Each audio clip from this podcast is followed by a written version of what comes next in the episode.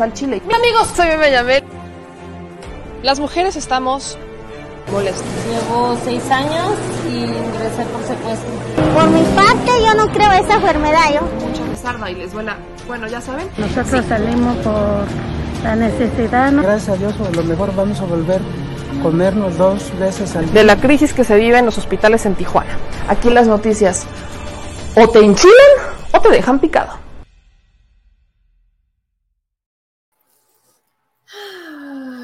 Amigas y amigos. Por fin viernes. Por fin viernes. Llegamos al viernes. Qué maravilla, qué sabrosura una semana más. Y vaya qué semana, ¿no? Una semana en donde hubo pleitos, hubo encontronazos, hubo enfrentamientos, una semana normal en la política mexicana, como de que no, claro que sí. Y ya saben que todos los viernes tenemos algo más relajado, algo como más una platiquita relajada entre ustedes y yo, pues para cerrar la semana con lo que ustedes deben de saber para que ustedes y yo podamos descansar o al menos eh, si no nos sorprenden, obviamente, con alguna noticia por ahí en el fin de semana, algo así, ya saben, si no nos sorprenden y todo está bien, pues entonces ustedes y yo podremos ir a descansar tranquilos este fin de semana y regresar a partir del lunes. Pero tenemos temas, tenemos temas porque las lágrimas de cocodrilo siguen, siguen y creo que seguirán saliendo. Porque yo de verdad, de verdad no, no, no, no termino de entender a aquellos que dicen que el plan B es una destrucción, un retroceso para el Instituto Nacional Electoral. Pero ahora, en todos los argumentos que estoy escuchando, se trata de defender a una sola persona. Y vean la ironía del tema. O sea, pasamos de, de, argumentar que era un retroceso y una reforma que iba a destruir la democracia, a argumentar que es una reforma que dejó sin trabajo a una persona, al secretario ejecutivo del Instituto Nacional Electoral, Edmundo Jacobo Molina. Se han dado de comentarios como usted no sabe, o quizás sí. Desde el comentario que dice es que Edmundo firmaba todas las credenciales, ahora quién lo va a hacer. Que yo, me reí mucho de ese porque dije, ya me imagino, ¿no? A Edmundo Jacobo firmando credencial por credencial por credencial por credencial. Eso no pasa. Existe una firma digital que está registrada, entonces a la hora que es validada la credencial del lector, la, imprimen ya con la firma del secretario ejecutivo. No, no, no está Edmundo Jacobo firmando credencial por credencial. Spoiler, si no sabían, tengo todo el placer de confirmarles esto. Pero otros argumentos decían, es que ahora se va a caer el Instituto Nacional Electoral porque se fue el secretario ejecutivo y es una destrucción. Pero todas las esperanzas están puestas nada más y nada menos que en la Suprema Corte, en la esperanza de que se declare inconstitucional esta ley, que yo sigo insistiendo, no entiendo por qué estamos buscando que se le declare inconstitucional cuando no fue una reforma constitucional. Pero bueno, de esas y muchas tenemos que hablar el día de hoy porque prácticamente hoy todo se trata sobre Lorenzo Córdoba, Edmundo Jacobo Molina y lágrimas de facho alrededor del Instituto Nacional Electoral. Así que gracias a todos los que ya se están conectando, que es viernesito, que yo sé que acá están entre Casual y buenas noches, que ya estamos hartos, que queremos buenas noticias. está el tema del peso, que, ya les tengo una, les tengo una nueva, pero eh, los, les prometo que los voy a hacer reír, les prometo que los voy a hacer reír en un rato, así que ayúdenme mientras a compartir la transmisión, ya sea que ustedes nos estén viendo en Facebook o que estén en, eh, viéndonos por Twitch, que solamente hay una persona por Twitch, arriba la bandita de Twitch, o que nos estén viendo por YouTube o por cualquiera de nuestros canales, gracias. No se les olvide, quiero insistir en compartir la transmisión. Y bueno, sí, como bien pronostica mi querido Gorgonio, hoy los voy a torturar un poquito. Porque quiero que escuchen las lágrimas de cocodrilo, de eso se trata un poco, de escuchar a los lagrimones de cocodrilation. Y en ese caso, no hay nada mejor que Lorenzo Córdoba.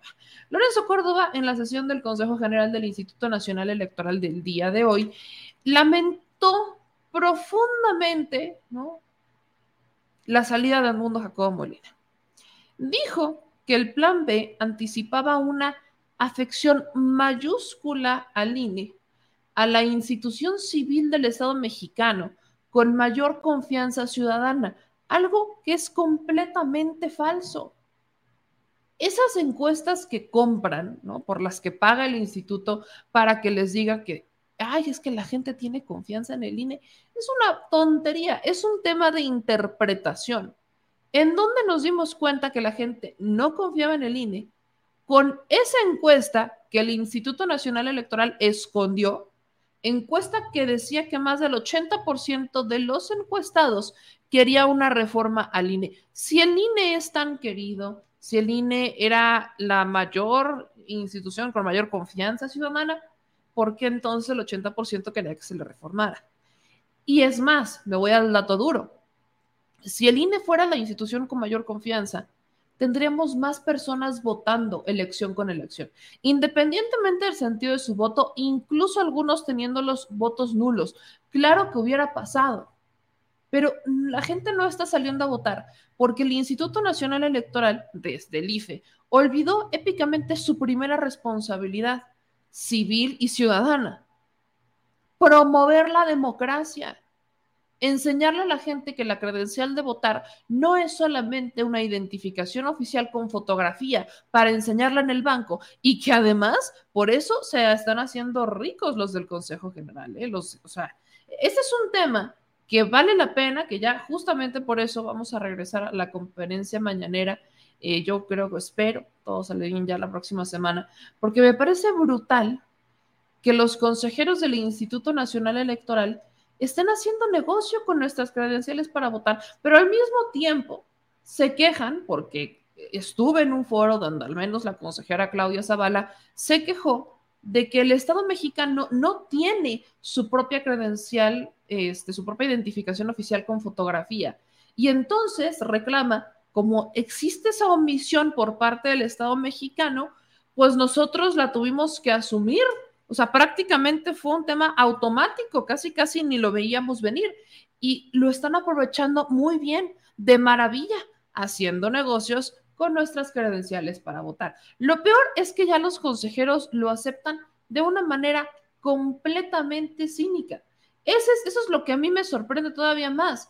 De una manera completamente cínica, tenemos a los consejeros del Instituto Nacional Electoral literal, ¿no? Aceptando como si nada, como si no hubiera un mayor tema, que se da esa, eh, ese tipo de, de, compras o que se están haciendo ese tipo de negocios al amparo del conocimiento de la ciudadanía. Por eso cuando Lorenzo Córdoba dice, es que esta es la institución civil que goza de mayor confianza ciudadana, disculpe, Lorenzo Córdoba, que las encuestas por las que ustedes pagan digan lo que quieren que escuchan es otra cosa, pero la realidad es que la gente no confía en el instituto y hemos encuestado a la gente. Ahí está lo que dice la gente. Hay gente que simplemente no confía en el INE y no hay cómo hacerle. Pero bueno, así que permítanme torturarlos un poco, pero vale la pena que escuchen a Lorenzo Córdoba. No porque lo que esté diciendo sea de un gran acervo cultural, sino para que ustedes vean cómo el Instituto Nacional Electoral está justificando ahora el error del plan B. Vean, pasamos de hablar de un error por un asunto técnico, por un retroceso y demás, a hablar que es un error, un error, perdón, por haber corrido a una persona que llevaba dos reelecciones y 15 años en un consejo.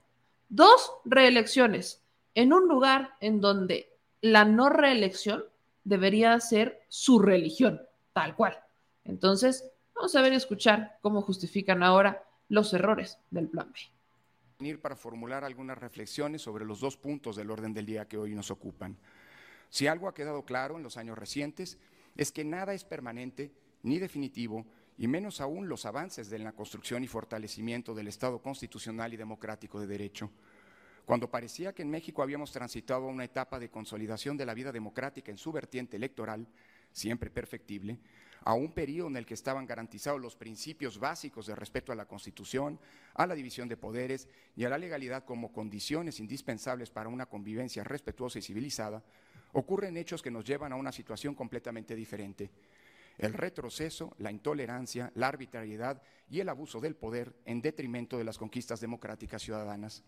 Me refiero, por supuesto, al decreto de reforma electoral conocido como Plan B, finalmente publicado en la madrugada del día de ayer, cuyo objetivo real y concreto, al menos por sus efectos previsibles, es dañar severamente las condiciones básicas para celebrar elecciones libres y auténticas en nuestro país.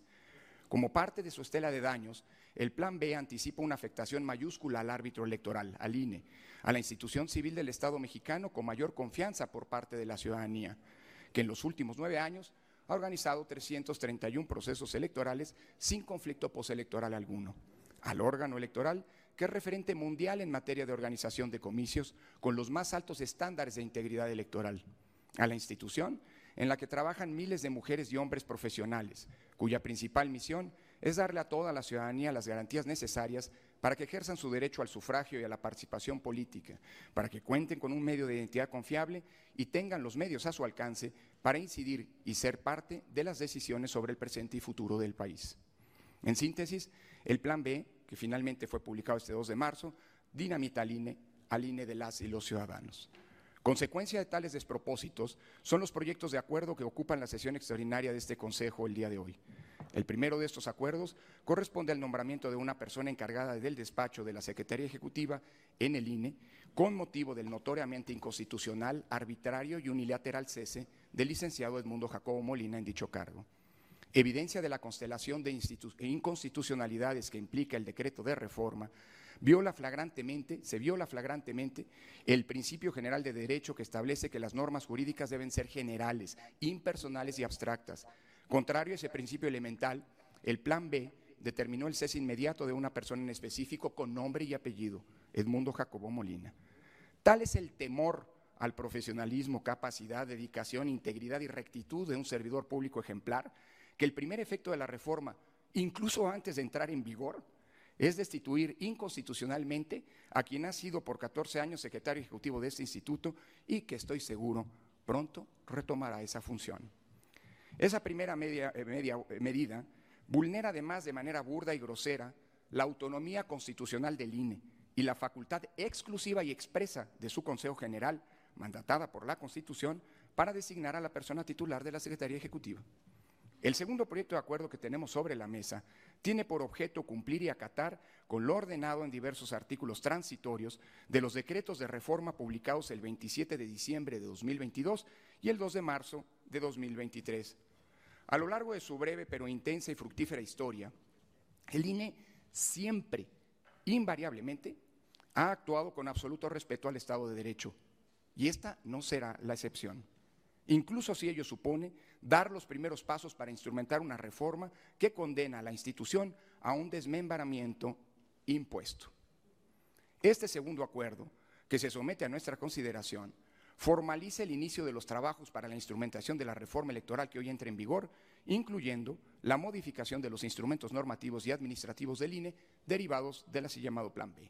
Pero también es una buena noticia, porque esto abre la posibilidad de que los acuerdos de este instituto puedan ser impugnados ante los órganos jurisdiccionales competentes cuando por aquellas ciudadanas o ciudadanos que sientan afectados sus derechos, por aquellos trabajadores del instituto que sientan afectados sus derechos por esta inconstitucional, flagrantemente inconstitucional reforma legal.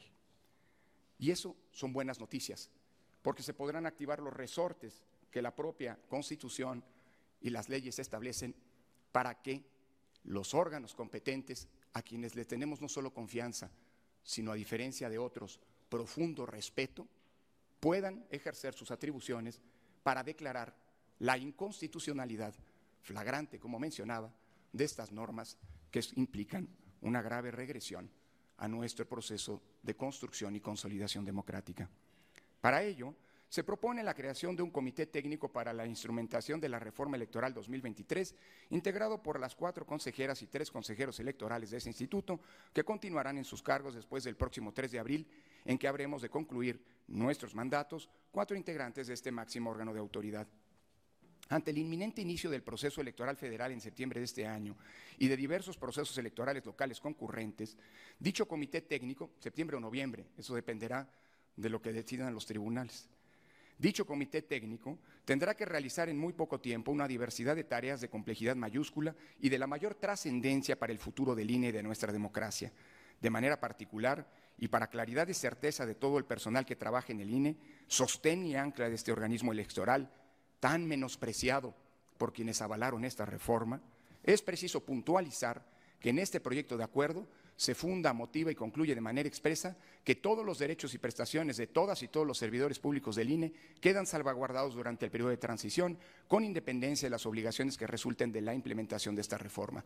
Y por supuesto, queda salvo el derecho de todas y todos los trabajadores que así lo decidan de impugnar los acuerdos que este Consejo General se ve obligado a tomar por las determinaciones del legislador. Con estas primeras decisiones iniciará también lo que el pasado 25 de enero en esta misma sala anunciamos todas y todos los integrantes de este Consejo y para lo cual instruimos al propio secretario ejecutivo, utilizar todos los medios legales a nuestro alcance para detener ante la Corte y los tribunales el atropello, las inconstitucionalidades que esta reforma implican.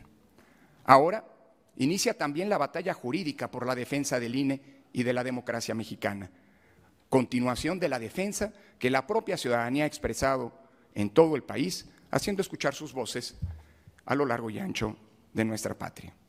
Tenemos la certeza de que la constelación de inconstitucionalidades de esta reforma no quedarán impunes, no subsistirán la criba, el test al que serán sometidas ante los tribunales de la República y que el Poder Judicial habrá de reencauzarnos por la ruta del apego a la Constitución y al Estado democrático de Derecho. Es el tiempo de la Corte, es el tiempo de los tribunales y estamos seguros de que estos harán escuchar fuerte y claro como la misma ciudadanía que en México tenemos un Estado de Derecho que si bien hoy está quebrantado, bien pronto será reestablecido. Ahí está lo que dijo Lorenzo Córdoba. Dice, ¿se dan cuenta cómo es que de alguna manera pasamos de hablar sobre preocuparnos por la democracia y todo esto a preocuparnos por una sola persona. Bueno, esto no pasó desapercibido, porque en la misma sesión del Consejo ocurrieron varias cosas. Morena se pronunció a través de sus dos representantes, Eurípides Flores y el propio Hamlet Almaguer. Voy a ponerles primero las participaciones de Eurípides, porque lo que decía o lo que dijo Eurípides particularmente es que de alguna manera Lorenzo Córdoba, Sir Murayama y su grupo de, la cúpula dorada del INE creen que son intocables, creen que son únicos y creen que la democracia se trata de ellos. Vamos a escuchar la primera parte de lo que dijo Eurípides a respuesta justo de lo que dijo un poco Lorenzo Córdoba ponerlo en claro de qué se trata esta discusión más allá de los discursos democráticos. No es una lucha por la democracia la que se está dando aquí, no son discursos por la democracia. Lamentablemente es una lucha vulgar por cargos. Porque ¿qué es lo que se modifica de la Secretaría Ejecutiva en esta reforma electoral? Voy a leer un par de eh, apartados del artículo 51 de la LEGIPE. ¿Cuáles eran las funciones del secretario ejecutivo que ya se acabaron? Aprobar la estructura de las direcciones ejecutivas, vocalías y demás órganos del instituto conforme a las necesidades del servicio y los recursos presupuestales. Nombrar a los integrantes de las juntas distritales y ejecutivas dentro del SPEN de conformidad con las leyes aplicables. Proveer a los órganos del instituto de los elementos necesarios para el cumplimiento de sus funciones. La verdad es que lo que les duele es que se les quita el control administrativo de las plazas, de los recursos. La Secretaría Ejecutiva era el dueño y señor de los dineros del INE y eso se termina con esta reforma electoral. Ahora las funciones administrativas del Instituto Nacional Electoral estarán encargadas a una comisión de administración que integran consejeras y consejeros. Esa es la verdadera lucha, la, verdadera molestia de la mafia electoral eh, sobre esta parte de la reforma eh, electoral, una lucha vulgar por cargos. Ahí lo dice Eurípides, y yo sí estoy consciente del tema. Lo hemos platicado acá. La bronca es los cargos. Están muy preocupados por los cargos, están preocupados por la renuncia, o más bien por la salida, del que manejaba el dinero de forma completamente discrecional, que era Edmundo Jacobo Molina. a como él quisiera, a la hora que él quisiera y como él lo quisiera. Eso es lo que pasa con Edmundo Jacobo Molina. Ahora, no solo se fue Edmundo, fíjense que también pasó.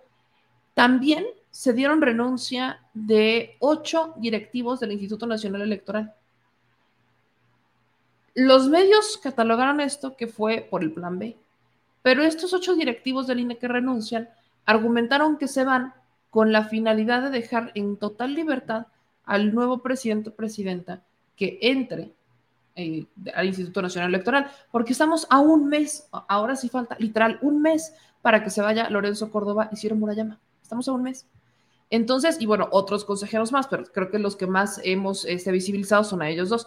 Entonces, ya se van, ya están, están de salida estos consejeros. ¿Y qué es lo que pasó? Ocho directivos del Instituto Nacional Electoral renunciaron. ¿Quiénes son, o entre quiénes son estos ocho? Está Ana Laura Martínez de Lara, directora de administración, Jacqueline Vargas Arellanes, es de la Unidad Técnica de Fiscalización, Carlos Alberto Ferrer Silva, titular de la Unidad Técnica de lo Contencioso Electoral, Gabriel Mendoza Elvira, director jurídico, Daniela Casar García, directora del Secretariado, Cecilia del Carmen Azuara Aray, de la Unidad Técnica de Transparencia y Protección de Datos Personales, Laura Correa de la Torre, de la Unidad Técnica de Igualdad de Género y No Discriminación, y Rubén Álvarez Mendiola, coordinador nacional de comunicación social. Son los que renuncian con la finalidad de darle, pues según dicen ellos, total libertad al nuevo consejero presidente o consejera presidente que vaya a entrar, ¿no? Aquí está el comunicado con el que justamente se, eh, se anunció la renuncia de estos eh, titulares y justo entrará en vigor a partir, o sea, tendrá efecto entre el 31 de marzo y el 3 de abril, que es justo el periodo en el que se estará designando a los nuevos consejeros electorales, que se va el nuevo consejero presidente y entra una nueva consejería presidente. Entonces, se van y estos ocho directivos también se van. Que, insisto, no se me hace, no, no se me hace coincidencia. Dice, ¿no? Les voy a leer solo este fragmento. Las renuncias en pleno acuerdo del consejero presidente fueron presentadas a fin de dejar en completa libertad a la nueva presidencia del Instituto Nacional Electoral, que entrará en funciones a partir del 4 de abril próximo de proponer a quienes habrá de encabezar las respectivas áreas ejecutivas y técnicas de la institución. El 4 de abril próximo se incorporarán al INE tres nuevas consejerías y la nueva presidencia del Consejo General. Son cuatro personas que se integran. Que por cierto, hablando de la presidencia del Consejo General del INE, muchos de ustedes veían sus comentarios que estaban molestos porque habían, y ya es una decisión de, del de los magistrados del Tribunal Electoral que la, será mujer la presidenta del Instituto Nacional Electoral por un tema de paridad, ¿no? Que ya fue un hombre, prácticamente toda la vida han sido hombres los consejeros presidentes, y ahora viene una mujer, creo que estoy de acuerdo. Que estoy de acuerdo en el tema de género, sí, pero que estoy de acuerdo en que una persona por su género sea mejor que otra, o, no lo estoy. Creo que el tema de género deberemos de dejarlo atrás en algún momento y ver un tema de talentos. El que tenga talento y el que tenga las credenciales para desempeñar el cargo, no importa el género, no importa si es hombre, mujer, no binario, trans, no importa, será capaz de desempeñar el cargo. Total, que todavía no llegamos a, escenario, a ese escenario. Entonces, tenemos que sí será una mujer, pero por ahí muchos estaban diciendo que iba a ser Carla Humphrey, la esposa de Santiago Nieto. Y no. De hecho, hubo un eh, comunicado el día de hoy de este comité técnico que está valorando todos los perfiles de los que van a entrar, que dejó claro que no puede ser ningún consejero actual. O sea, Carla Humphrey no puede desempeñarse como presidenta del Instituto del Consejo General del Instituto Nacional Electoral, porque para ese cargo tiene que ser una persona que actualmente no sea consejero o consejera. Es, esa es la regla. Actualmente, una persona, o sea, de los que están, ninguno puede ser presidente. Tiene que ser una nueva persona. La regla clara dice que ninguna persona que actualmente se desempeñe como consejero podrá ser nombrado presidente o presidente del Instituto Nacional Electoral. Entonces, se tiene que elegir a una nueva y de ahí que no pueda ser Carla Humphrey, ¿no? Para aquellos que lo andaban diciendo, creo que me pareció muy prudente mencionar y recordar este escenario. Entonces, no, no va a ser Carla Humphrey, pero sí va a ser mujer. Algo que ha generado mucha molestia entre algunos sectores porque dicen que se está legislando y que esa no es una atribución de, eh, pues del magistrado, ¿no? De los magistrados del Tribunal Electoral. Ahora, Dicho eso, vamos a escuchar la segunda parte de la intervención de eh, Eurípides Flores, porque tuvo un enfrentamiento con Lorenzo Córdoba. Lorenzo Córdoba incluso le responde, o sea, aquí no se han quedado callados. Son, es el último mes, son los últimos 30, 31 días de Lorenzo Córdoba y de Ciro Murayama y de José Roberta Ruiz Aldaña, y no me acuerdo quién es, pero es una mujer la que sale también. Son cuatro consejeros los que se van incluyendo a Lorenzo Córdoba. Entonces, tienen un mes, particularmente los que más, más eco han hecho, son Lorenzo y Ciro. Créanme, van a aprovechar ese mes como nunca. Y aquí, un ejemplo, cómo le contesta a Euripides Flores. La reforma es legítima y además es legal. Pero vamos a continuar también con la batalla política desde, todos los espacios para dejar claro de que lo que se trata en esta situación es de conseguir una verdadera democracia. Una democracia en la que el actor principal y fundamental es la gente, es el pueblo, no el INE, no Lorenzo Córdoba, no Ciro Murayama, y por supuesto que la democracia no es Edmundo Jacobo. Porque esa es la confusión de fondo y tal vez es la confusión más grave que tiene la mafia electoral que está aquí en el INE y en algunos espacios del Tribunal Electoral. Ellos creen con soberbia que ellos son la democracia, que nos han obsequiado los triunfos que el pueblo ha conquistado. No, señores, la democracia es de la gente, la democracia es del pueblo. Y es momento de ubicarse, consejeras, consejeros, mafia electoral y es momento de cumplir la ley aunque no les guste. Hoy por mandato de la representación popular. Lo voy a interrumpir, señor representante, para invitarlo. Entiendo el ánimo de vulgaridad que inspira su, eh, su Esa intervención. Es una suya. Pero, sin duda, igual que las de usted. pero le voy a pedir que se conduzca con respeto a las y los consejeros.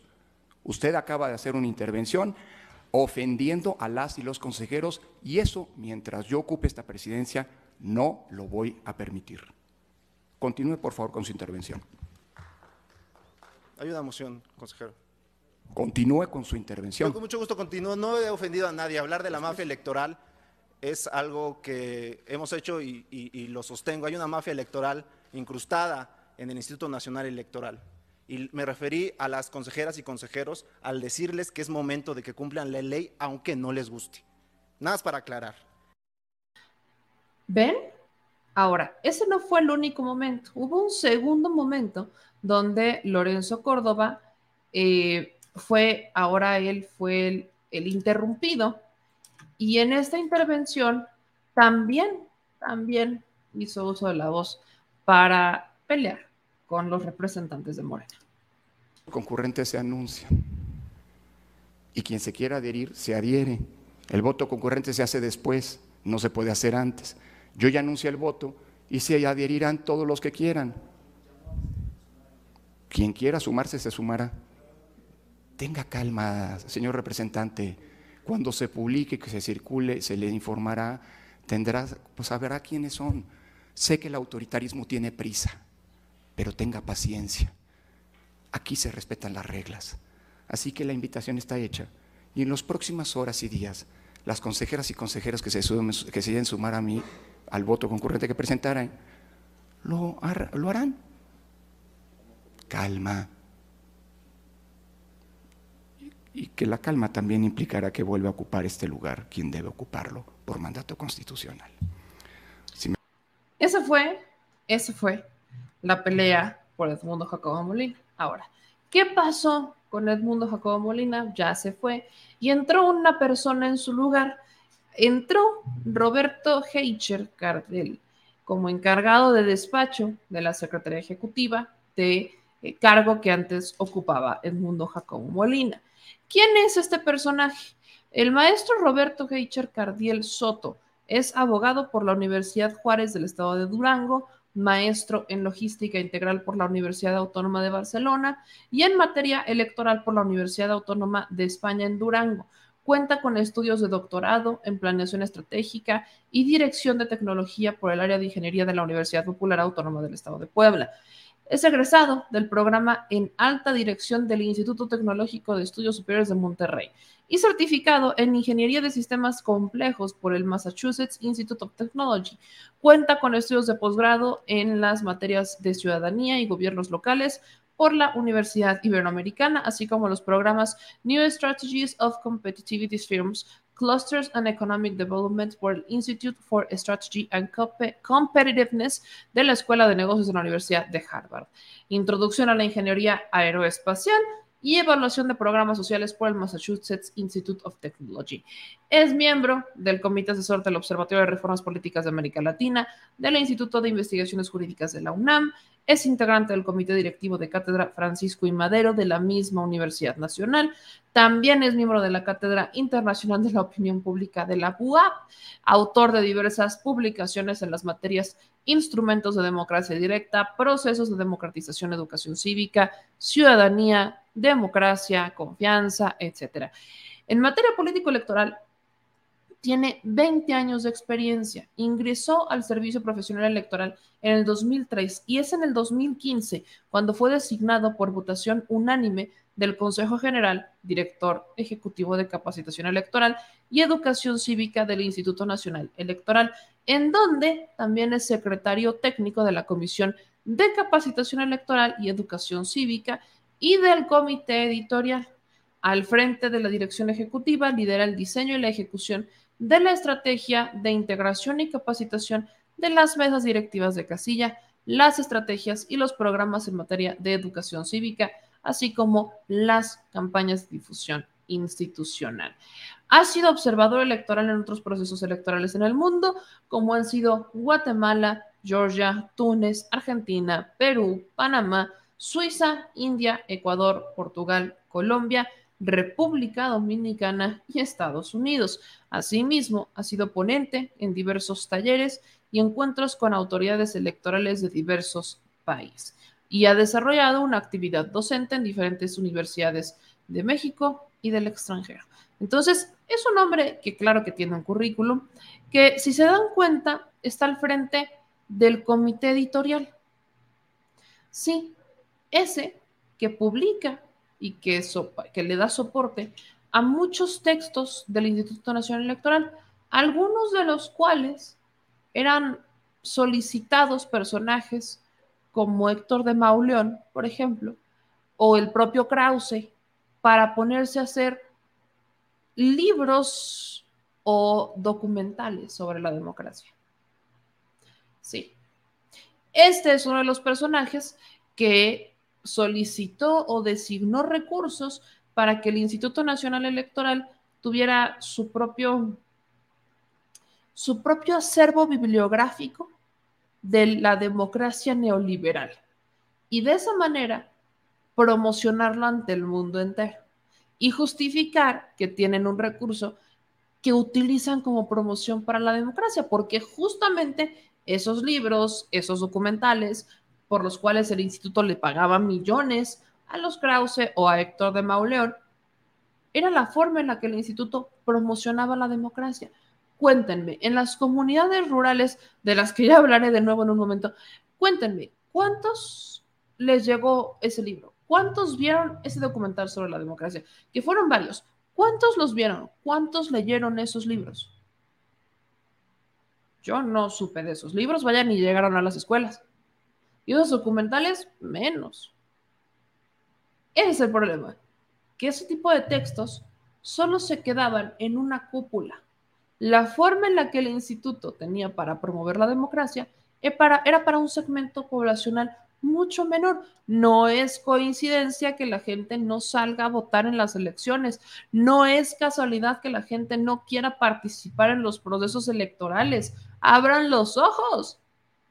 Es es a propósito, porque sabe perfectamente un grupo de la población, el que más dinero almacena, no genera, pero sí almacena, que si salen a votar las mayorías poblacionales en pleno uso y goce de sus libertades cívicas y políticas?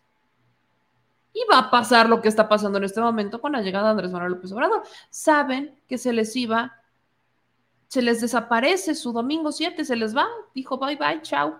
Eso es lo que pasa. Entonces, no es casualidad que ahora quien estuviera al frente también del comité editorial sea quien supla al menos por un, un mesecito a Edmundo Jacobo Molina. Vamos a ver cómo fue el nombramiento de este personaje. Continuar. Gracias. Decía que para efecto de dar cumplimiento a lo dispuesto en el artículo 17 transitorio del decreto por el que se reforman, adicionan y derogan diversas disposiciones de la Ley de Instituciones y Procedimientos Electorales, de la Ley General de Partidos Políticos, de la Ley Orgánica del Poder Judicial de la Federación y se expide la Ley General de los Medios de Impugnación en materia electoral, así como el acuerdo recién aprobado, pasaremos a, a tomar la protesta de ley al ciudadano Roberto Heischer Cardiel Soto, designado como encargado del despacho de la Secretaría Ejecutiva del Instituto Nacional Electoral. Maestro Roberto Heischer Cardiel Soto, encargado del despacho de la Secretaría Ejecutiva del Instituto Nacional Electoral. Protesta usted guardar y hacer guardar la constitución política de los Estados Unidos mexicanos y las leyes que de ella emanen, cumplir con las normas contenidas en la Ley General de Instituciones y Procedimientos Electorales y, cumplir, y desempeñar leal y patrióticamente la función que se le ha encomendado? Sí, protesto. Estoy seguro que dada su trayectoria como funcionario ejemplar de esta institución y miembro del Servicio Profesional Electoral Nacional, usted estará en los días en que ocupe esta función hasta que el orden constitucional y democrático sea restaurado a la altura del licenciado Edmundo Jacobo Molina. Felicidades. Qué manera de entrar también, Lorenzo. O sea, le estás diciendo, literal, le estás calentando la silla. Charlie. El amor, el amor por Edmundo Jacobo Molina, ¿saben cómo quién se me figura? Como a Ricardo Monreal cuando defendió a, a Del Río Virgen, que hasta quería desaparecer poderes en Veracruz para sacarlo del bote. Así más o menos siento cómo andan las cosas, para que me entiendan. Más o menos veo que este, veo que esto pasa, ¿no? Hay nada más. Ahora dice Fabiola, meme, ya no entendí nada. Pues no que ya desapareció el changarro, no.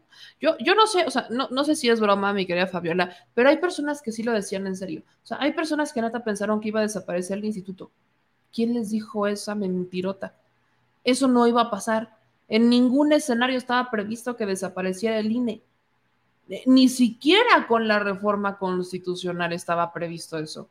No, no estaba previsto, no, no estaba en los planes, nunca fue parte de los planes que desapareciera el instituto. Y eso que mucha gente lo pedía, ¿eh? pero tampoco es viable, ¿no? Y, ahí sí quiero ser claro. El, el INE, el instituto como tal no es el problema. El problema es literal que estos consejeros, por ejemplo, Edmundo Jacobo Molina, desde que llegó, en los 14 años que estuvo Edmundo Jacobo Molina ahí, desde que llegó a la Secretaría Ejecutivo hasta este momento, fue acrecentando todos los excesos y privilegios en el instituto. Ese es el punto. Por eso, sacar a, eh, a Edmundo Jacobo Molina era importante, muy importante. Ahora, ¿Qué otra cosa? En el caso de Edmundo Jacobo Molina, en este momento está entrando en vigor apenas el plan B. Van a salir cuatro consejeros, tienen que entrar cuatro consejeros nuevos y una vez que entran estos cuatro consejeros nuevos, incluyendo el consejero, consejera, presidente, ya se va a nombrar a los cinco consejeros que van a ocupar el cargo de Edmundo Jacobo Molina. Eso es lo que va a pasar. No se puede hacer ahorita porque estamos en pleno proceso electoral del Consejo Electoral. Eso es lo que pasa. Entonces, tenemos que esperarnos un mes, es solamente un mes lo que hay que esperar para que pueda, ahora sí, desaparecer el cargo de Edmundo y que sean cinco consejeros los que entren al quite.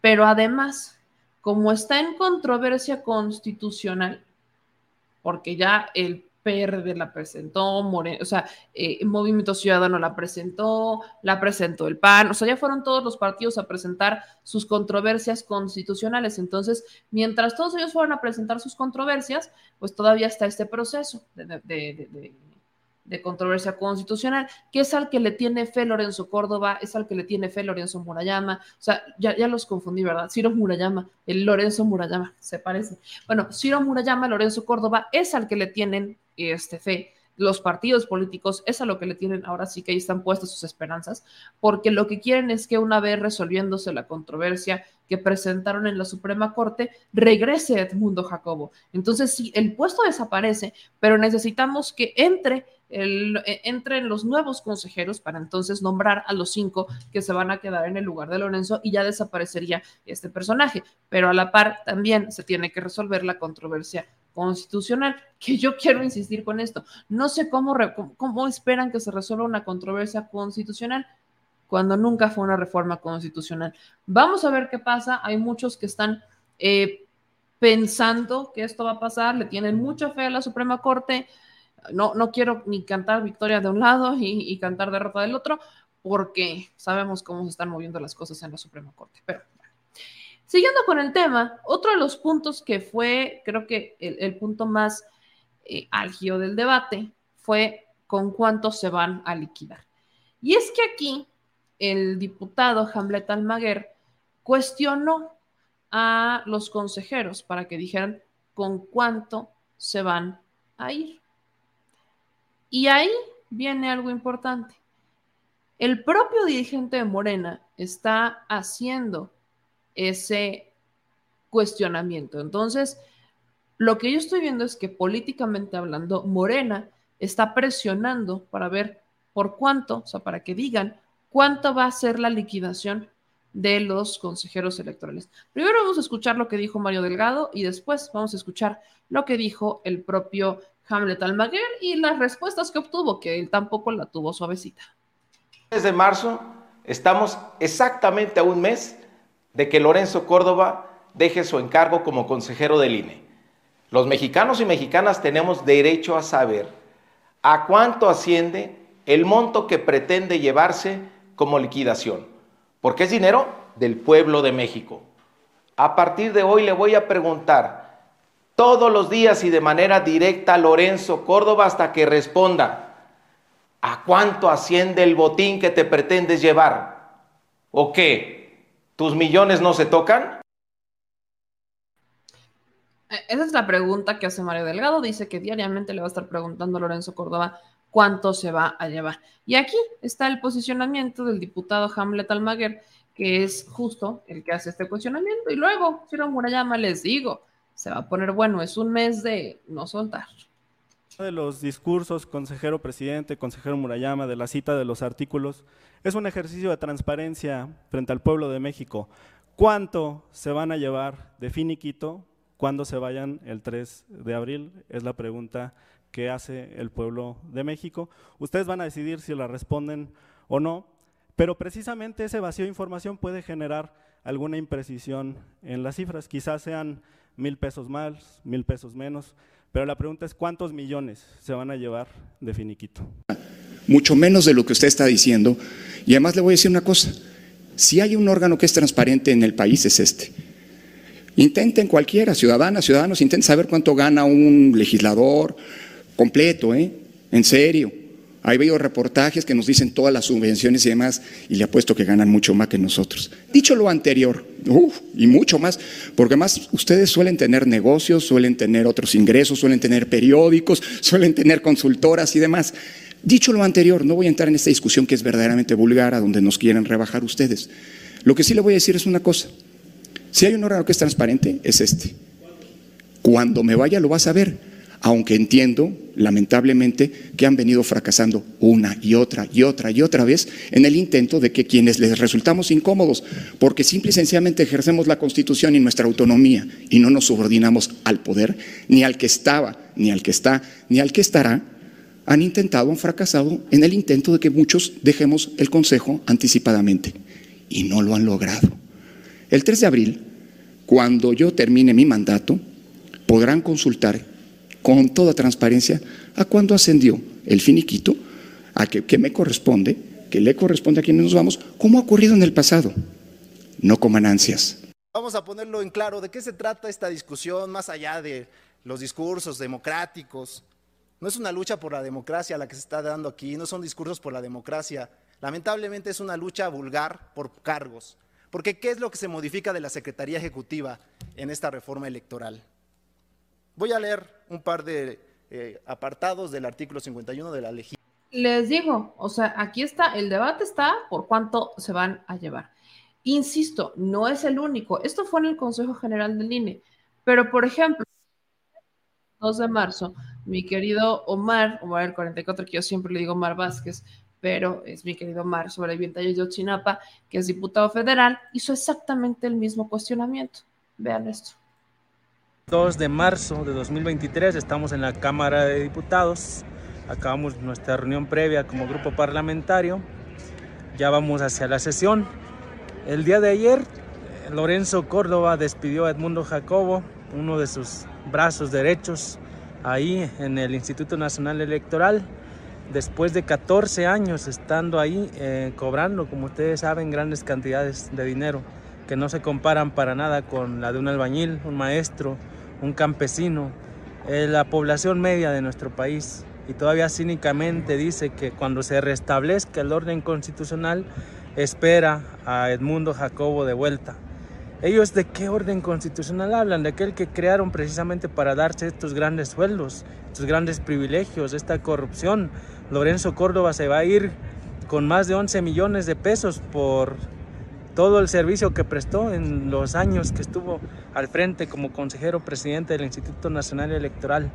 Hoy mismo el, presidente de la República publicó en el diario oficial de la Federación el plan B de la reforma electoral, precisamente que modifica el orden constitucional y legal para que estos grandes privilegios, no solo del INE, sino también obviamente los cambios que se han hecho a lo largo de este sexenio, pues acaben este, y que sea mayor el, el tema social, la inversión social, que es lo que importa en este momento.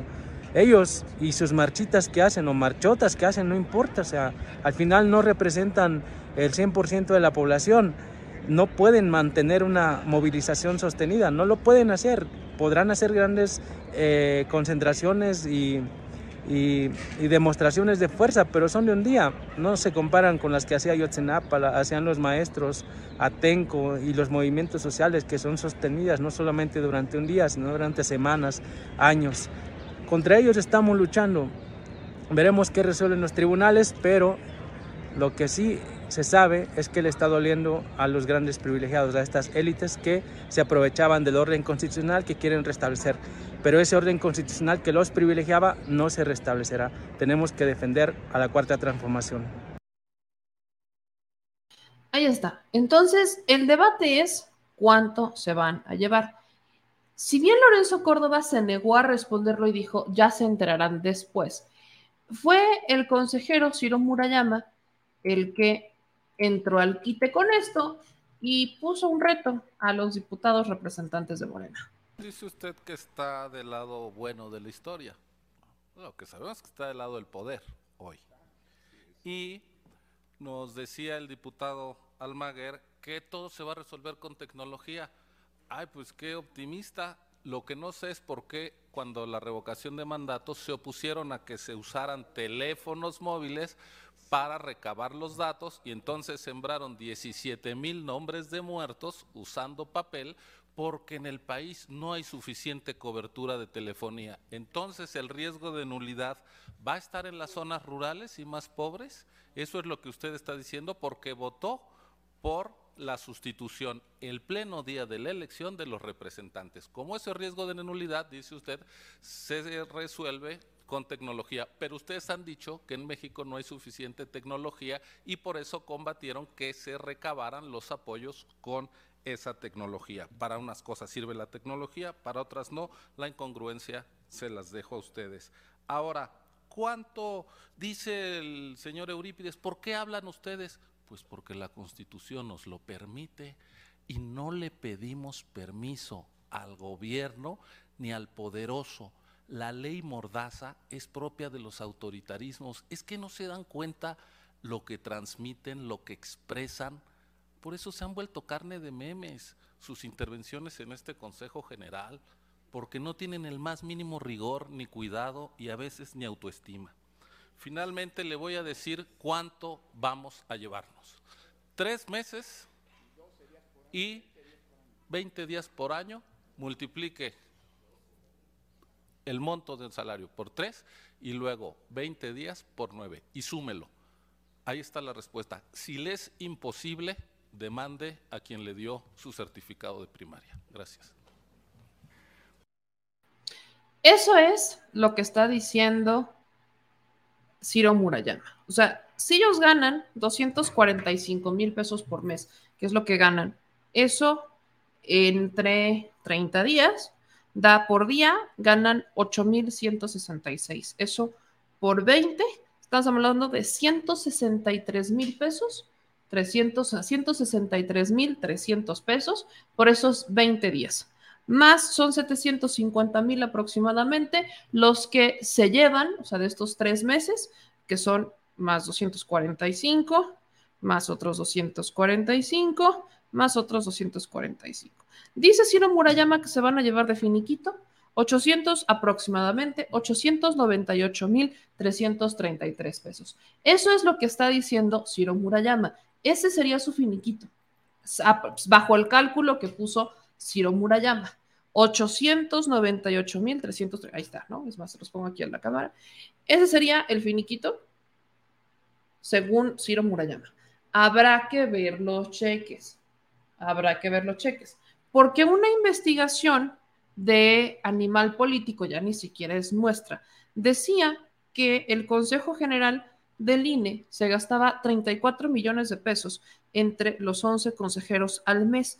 Esto habla que serían 3, millones de pesos. 3 millones de pesos mensuales por consejero, algo que es superior, algo que es completamente superior a lo que estamos viendo que estaban ahí entre, ah, por los años que trabajaron, cierto, tienen toda la razón. Son 163 mil pesos 163, vamos a hacer, sí, tienen toda la razón, hice mal el cálculo. Son 170, 163 mil pesos esos nueve días por los años que trabajaron. ¿Cuántos años trabajaron? En la madre. Ciro Murayama y Lorenzo Córdoba deberían de traer ahí como unos 20 años, por 20. Dios de mi vida, son 3 millones 260 mil pesos. Gracias, me, falta, me faltaba multiplicar por los años que trabajaron. Son 3 millones 260 mil pesos. Más, ahora sí, los 245 de los tres meses, o sea, por cada mes, 245 por cada mes, tienen toda la razón. 4 millones, aprox. Aproximadamente estamos hablando de 4 millones por consejero de indemnización. Tienen toda la razón, disculpen. Aproximadamente 4 millones. Aproximadamente. Yo estoy contemplando los 20 años porque antes de ser consejeros del instituto, ellos estuvieron, o sea, trabajaron en el instituto muchos años. Y recuerden que hubo una reelección. Tuvieron una reelección estos personajes. Ciro Murayama y Lorenzo Córdoba, cuando se cambia de, INE a, de IFE a INE, ellos tienen su propia reelección. Gracias por la corrección de los 20 días. Me faltaron, me faltó sumar los años que trabajaban ahí. Tienen toda la razón. Eso es aproximadamente 4 millones de pesos. 4. Pero ¿qué creen? Falta ese, falta el tema del ahorro. ¿Por qué? Acuérdense que dentro de las prestaciones que tienen estos personajes, tienen todo tipo de, privilegios, de seguro eh, médico, seguro de gastos médicos mayores, etcétera. Tienen toda esa situación. Lorenzo Córdoba menos trabajó 10 años antes en el Instituto Nacional Electoral como secretario de Waldenberg. Por cierto.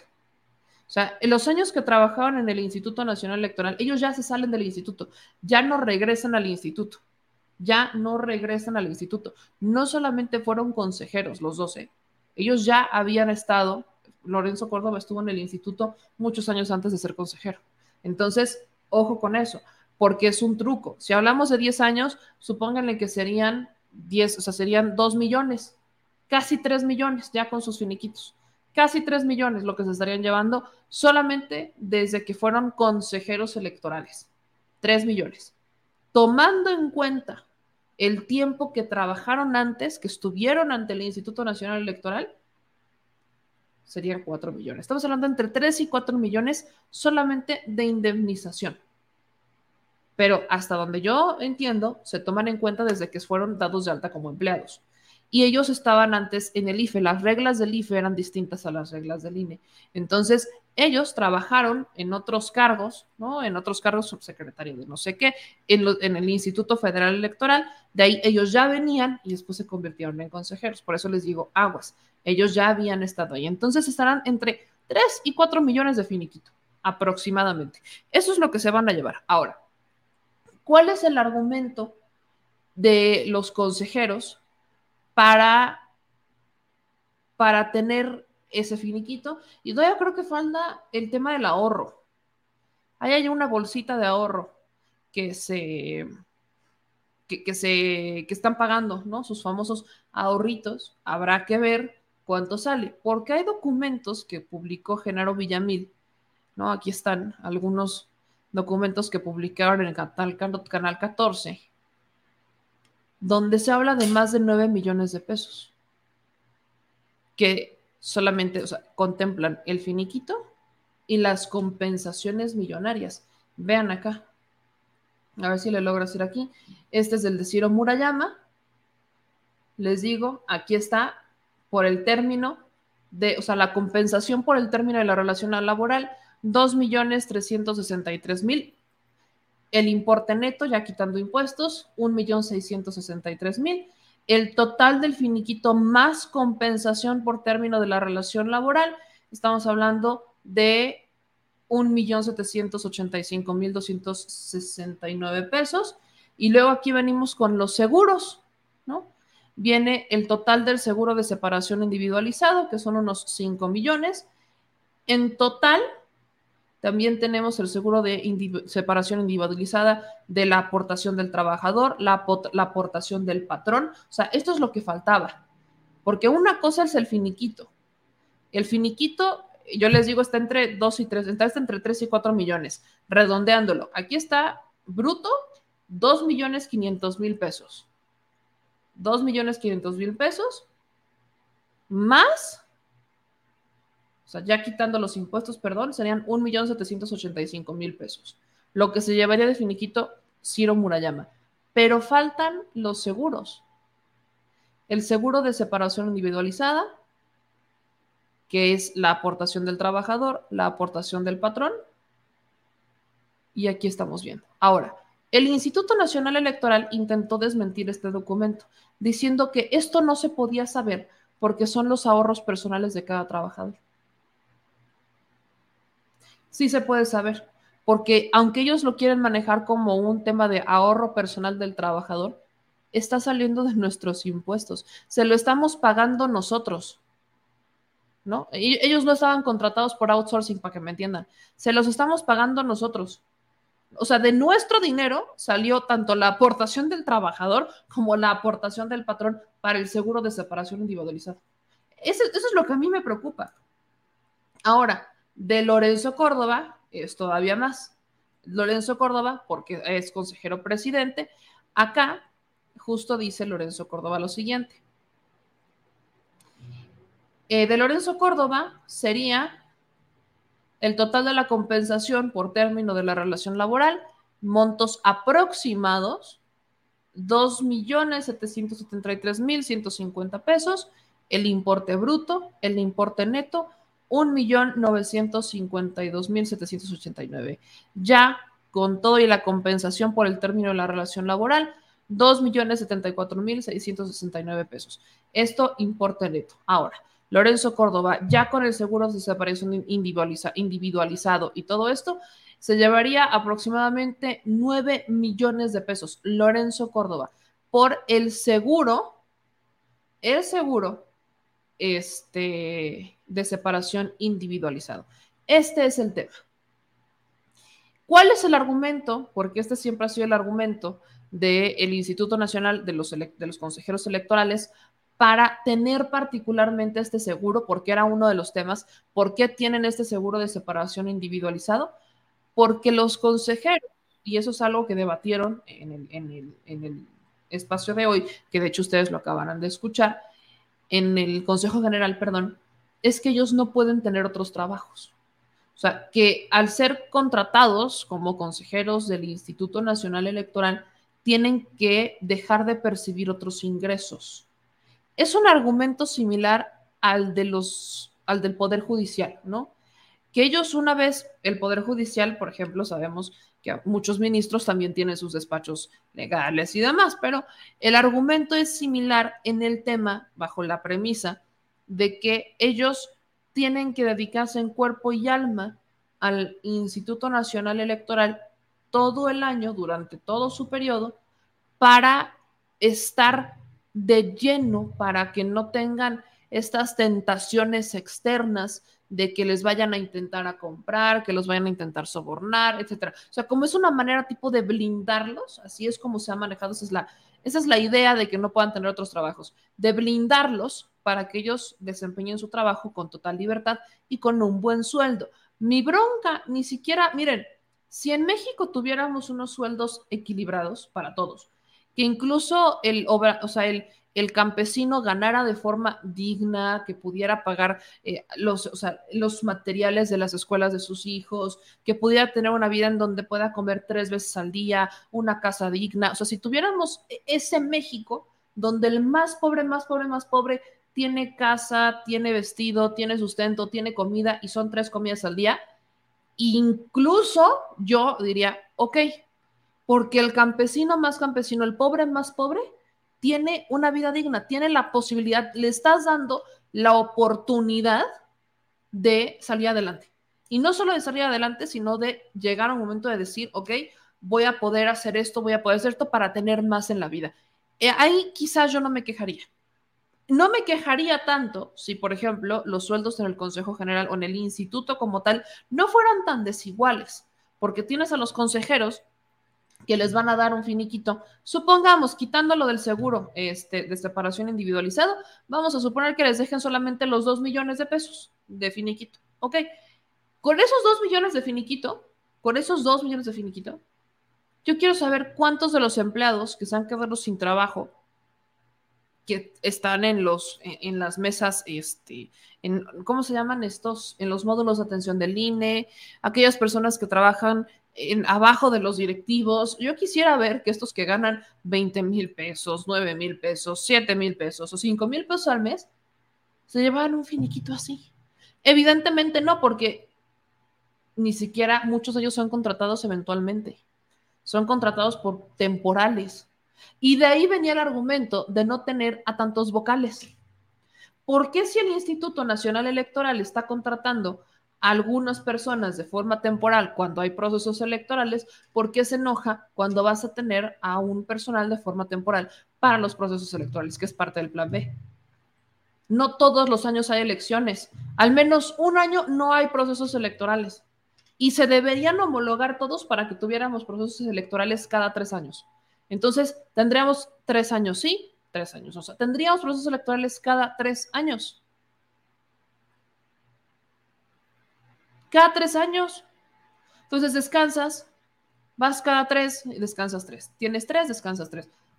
Entonces, el argumento de vamos a seguir operando, el, el INE debería de estar por los tres años en el utópico que todos los estados se homologuen a la, a la ley que fue promovida en el 2014, 2015, por cierto. Si todos, se si todos se movieran a esa ley y todos los estados se homologaran, tenemos elecciones cada tres años descansaríamos tres, tendríamos tres. Ok, ¿qué pasaría bajo eso? Los tres años que no tenemos elecciones, el presupuesto del instituto sería mucho más bajo, porque la chamba del instituto sería únicamente credencializar y promover democracia, nada más. No organizar elecciones, no gastar dinero en organizar elecciones. Ese es el argumento del plan B. Falta que los estados se homologuen todavía, pero bueno, vamos paso por paso. El asunto es que aquí estamos hablando de ya con todo y todo el seguro de separación individualizada. Les digo que el instituto dijo en un comunicado, aquí está, de hecho se los voy a poner, que esta información era falsa, ¿no? dicen no a la desinformación certeza. Y dice aquí, los medios públicos del Estado mexicano difundieron este documento apócrifo, perdón, que no fue elaborado por el INE y con, cuyo, con partidas cuyos montos no pueden saberse por ser información de ahorros personales. Pero ¿qué acababa de decir Lorenzo Córdoba? Que el órgano electoral más, que el órgano del Estado mexicano más transparente es el INE. Entonces, ¿por qué no podría saberse? Y son montos estimados. Yo insisto, o sea, los dos millones es algo que sí podemos saber todos. Entre, yo, yo lo redondeaba entre 3 y 4 millones, yo incluso contemplé el, tiempo que trabajaron antes en el instituto, pero están contemplando solamente los 10 años que fueron consejeros. Ok, va. Órale, jalo. De ahí que sean aproximadamente 2 millones de pesos, 2 millones un poquito más, entre Ciro Murayama y Lorenzo Córdoba. 2 millones de por sí es una la nota. Ahí veía el comentario de una maestra que nos decía, híjole, óigame, o sea, yo soy maestra y no llego ni a la mitad ni a una tercera parte de eso. Entonces, de por sí, los 2 los dos millones de finiquito son jugosos. Pero el argumento de que no se puede saber lo del seguro de separación individualizado es porque no se pueden saber los ahorros personales. ¿Por qué deberían ser ahorros personales? ¿Por qué deberían ser ahorros personales si están pagadas con el dinero de los y las mexicanas? Sí, hay una parte que es la aportación del, empleado, en este caso el consejero, claro que sí, pero que creen, el sueldo de ese consejero, su aportación sube, o sea, sale del sueldo que sale del dinero que da el gobierno federal. La aportación del patrón, o sea, el instituto, sale del dinero que manda el gobierno federal, o sea, de nuestros impuestos, pues. No debería de ser un secreto, no debería de estar bajo la, la secrecía de son ahorros personales. Ahora, vámonos a la de ahorros personales. Podrían ser hasta más de 9 millones. A esas alturas no sabemos. Vaya, si nos acabamos de enterar que están haciendo negocios con nuestras credenciales y ni siquiera ellos tienen claro el monto que reciben por cada, eh, por cada que alguien ve nuestra credencial de elector, imagínense ustedes. Entonces, eh, el tema del Instituto Nacional Electoral es este, es justamente este. Estamos ante una, eh, ante unos, ante unos finiquitos bastante jugosos, ante unos finiquitos bastante eh, diría yo, atractivos, podrían no trabajar un año si quieren, incluso hasta dos podrían no trabajar si es lo que quieren. Podrían perfectamente no hacerlo. Quiero ver cuántos mexicanos tienen la aportación, tienen la posibilidad de que sea así. Quiero ver. Dice aquí un buen comentario, dice Karina, meme, pero la aportación en las fábricas te lo entregan al año porque a él se lo alargaron para ganar intereses. Por eso les digo que quién sabe, porque bien lo dice Karina, la aportación en las fábricas es anual, pero a ellos se los alargaron para que generar intereses. Entonces, por eso estamos haciendo un aproximado. De ahí que ni siquiera ellos pueden decir que es cierto o no, y dicen que es un monto apócrifo porque no se puede saber el monto de los ahorros personales. Por eso les digo que eso se fue bajito la mano, puede ser incluso hasta más. Vuelvo a la pregunta original cuántos mexicanos y mexicanas reciben un finiquito similar. El día en que el 50% de los mexicanos pueda recibir un finiquito de esos y tenga, tenga la posibilidad, que al menos mi generación, muchos de mi generación no tengan la posibilidad de saber lo que es un seguro de separación individualizada. El día que eso pase, el día que volvamos o el día que tengamos, porque siempre hemos sido medio irregulares con eso, el día que, que la ley laboral aplique real, al tiro, para todos los y las mexicanas, ese día hablemos de sueldos altos en los funcionarios del gobierno federal. Ese día hablemos de ellos, hasta ese momento. Y miren, tampoco se salvan los diputados, ¿eh? no me malentiendan, porque también los diputados ganan mucha lana. O sea, eso de que los diputados ganan ahorita 75 mil pesos, sí, sí ganan 75 mil pesos, pero de aguinaldo se llevan 200 mil pesos al año. Me encanta, es, fascinante, es, maravilloso, ¿me explico? Es maravilloso ver cómo nuestros este, consejeros se llevan estos finiquitos y estos seguros de separación individualizada y nuestros diputados ganan al mes 75 mil pesos, pero todavía tienen sus bonitos y todavía tienen ahí sus, este, sus aguinaldos de 200 mil pesos. Es una maravilla. Miren, tampoco me quejaría si sabemos que están desquitando el sueldo, si vemos que incluso utilizan esa lana para ayudar a su gente, porque eso sí lo pueden hacer, ¿no? Pero tampoco veo muchos que cumplan con eso. Entonces, amo a ver, les digo que estamos avanzando, sí, sí estamos avanzando, pero todavía falta muchísimo, muchísimo, pero muchísimo para ver que exista una verdadera austeridad en el servicio público. No solamente es en INE, son prácticamente todas las células de gobierno, que algunas se fueron muy arriba, como el Poder Judicial o los organismos autónomos, bajo el argumento de que solamente así, por ejemplo, el INE, como no pueden trabajar en otros lugares, pues entonces, ¿no? Ahí, ahí ya, este, no pasa nada, ¿no? Como no pueden trabajar en otros lugares, pues tienen, o sea, está justificado, ¿no? Y en el tema de los magistrados o de los ministros del Poder Judicial en general, es que tienen que recibir un buen sueldo para ser incorruptibles, ¿sí? Yo sé que parece chiste, pero eso es lo que dice. Ahora, vamos al tema de las impugnaciones, porque creo que hay más de 150 eh, peticiones de inconstitucionalidad o algo así, por ahí sí, sí hay varias. Les digo que cada partido fue a poner la suya, luego los empresarios fueron a poner la suya, luego diputados o sea, particulares fueron a poner la suya. O sea, todos están, aquí es, vamos a bombardear a ver cuánto aguantan más. Total, que uno de los que fue fue Dante Delgado. Y a Dante, ¿se acuerdan lo que le pasó a a, Marco Cortés cuando fue afuera de la Suprema Corte y todo eso. ¿Se acuerda cómo le gritaron los ciudadanos? ¿Se acuerdan de eso? Bueno, a Dante Delgado le pasó algo exactamente igual. Fue a presentar ¿no? su impugnación porque quería que, este, porque estaba ahí en el discurso y fue a presentar la, representación del movimiento ciudadano, eh, la, la solicitud de inconstitucionalidad para esta reforma. Y entonces que agárrate y que a mi peloncito, mi peloncito Dante Delgado, este es un video de la octava, que a mi peloncito Dante Delgado, pues que le gritan ratero. Oiga usted.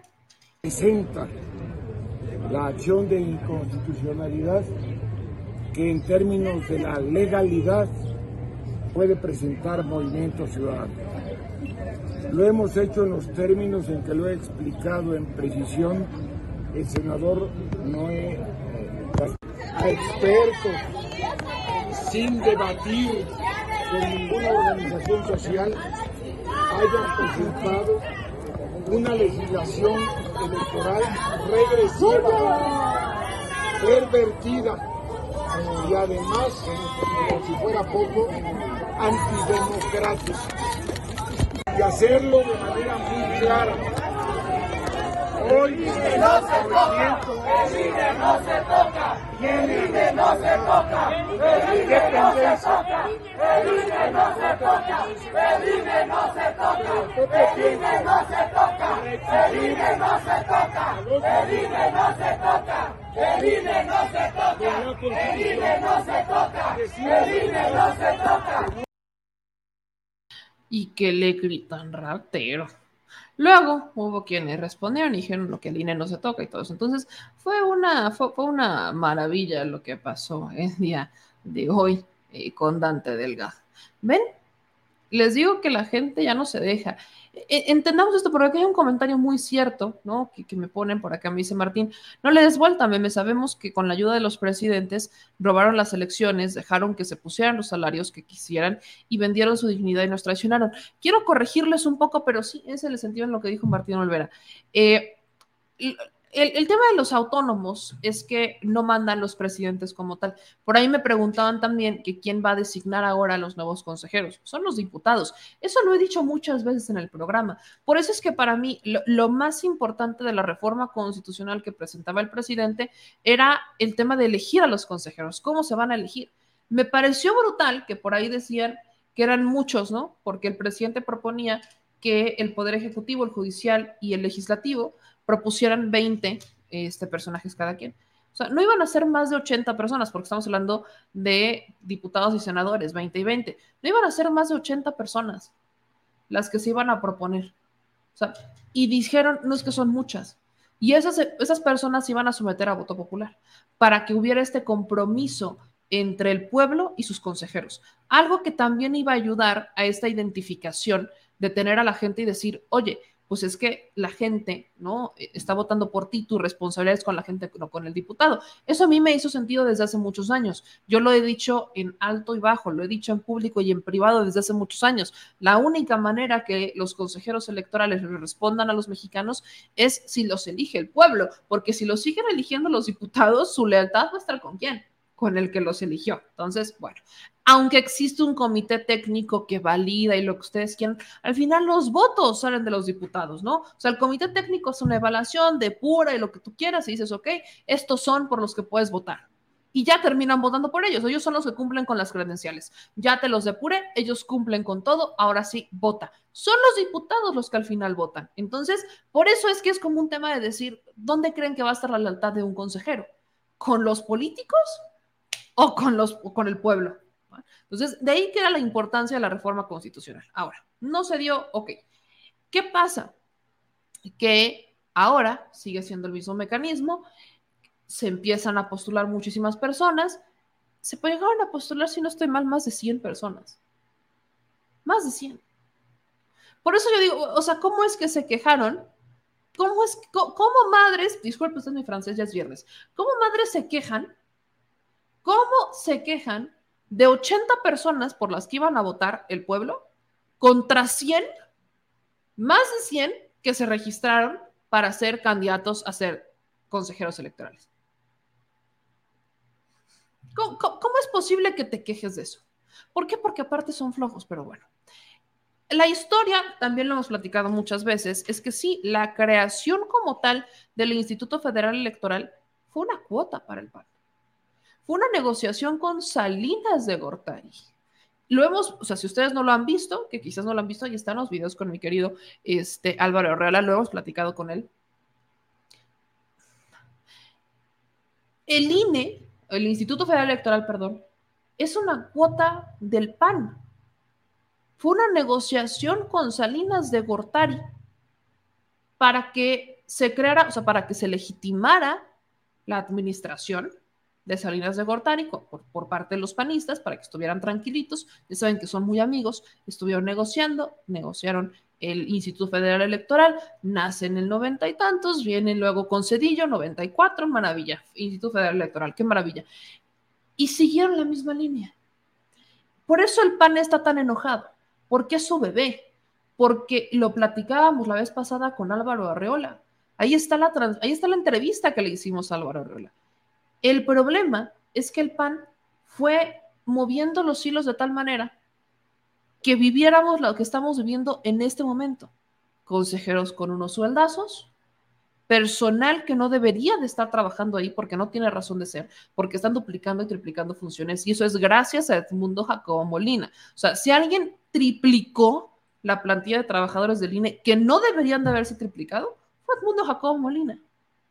Entonces, ahí está una de las razones del por qué sacaron el fondo Jacobo Molina, porque él era el que manejaba todo el tema administrativo del instituto. Es algo que obviamente no cabía con la austeridad, seamos honestos. Entonces viene, ¿no? Esta separación de Edmundo, viene la propuesta de que sean cinco consejeros, le dan un quien vive al instituto, el instituto está peleándose en la Suprema, por supuesto, porque lo que están esperando es que de alguna manera ellos pudieran estar, este, están ahí en la, ¿cómo decirles? Pues están en la lona, ¿no? Y en la lona justo porque el Instituto Nacional Electoral nace de unas negociaciones o nació de una negociación con estos eh, personajes, personajes panistas, personajes priistas, con esa vieja mafia del PRI. Y obviamente, ¿no? No convenía o no conviene en su momento que se hicieran modificaciones porque querían hacer lo que hicieron con absolutamente todo, privatizarlo y separarlo. Todos estos organismos que son autónomos no dependen como tal del gobierno ni de los presidentes de manera directa, dependen de los partidos políticos. Se los decía yo la otra vez y lo estuvimos exhibiendo. Los, partidos, los diputados como tal, no sabían ni siquiera quiénes eran los candidatos a ser consejeros. Las decisiones eran tomadas por los presidentes del partido que mandaban la instrucción clara de vota por él o vota por ella, porque ya era un tema planchado con el presidente del partido. Ni siquiera era con los consejeros, ni, perdón, con los diputados que son los que votan directamente a los consejeros. Ahora, ojo con esto y pónganme mucha atención. Hoy ya no tenemos a los representantes de los partidos políticos que antes había. ¿no? O sea, no me digan que Alito es un gran personaje que tiene mucho poder. Alito no lo respetan ni en su casa. Marco Cortés no canta malas rancheras, no lo respetan ni en su casa. Entonces, el poder, acéptenlo, incluso aquellos que simpatizan con la derecha o que no simpatizan con la 4T o lo que ustedes quieran, acepten algo. La oposición les ha fallado.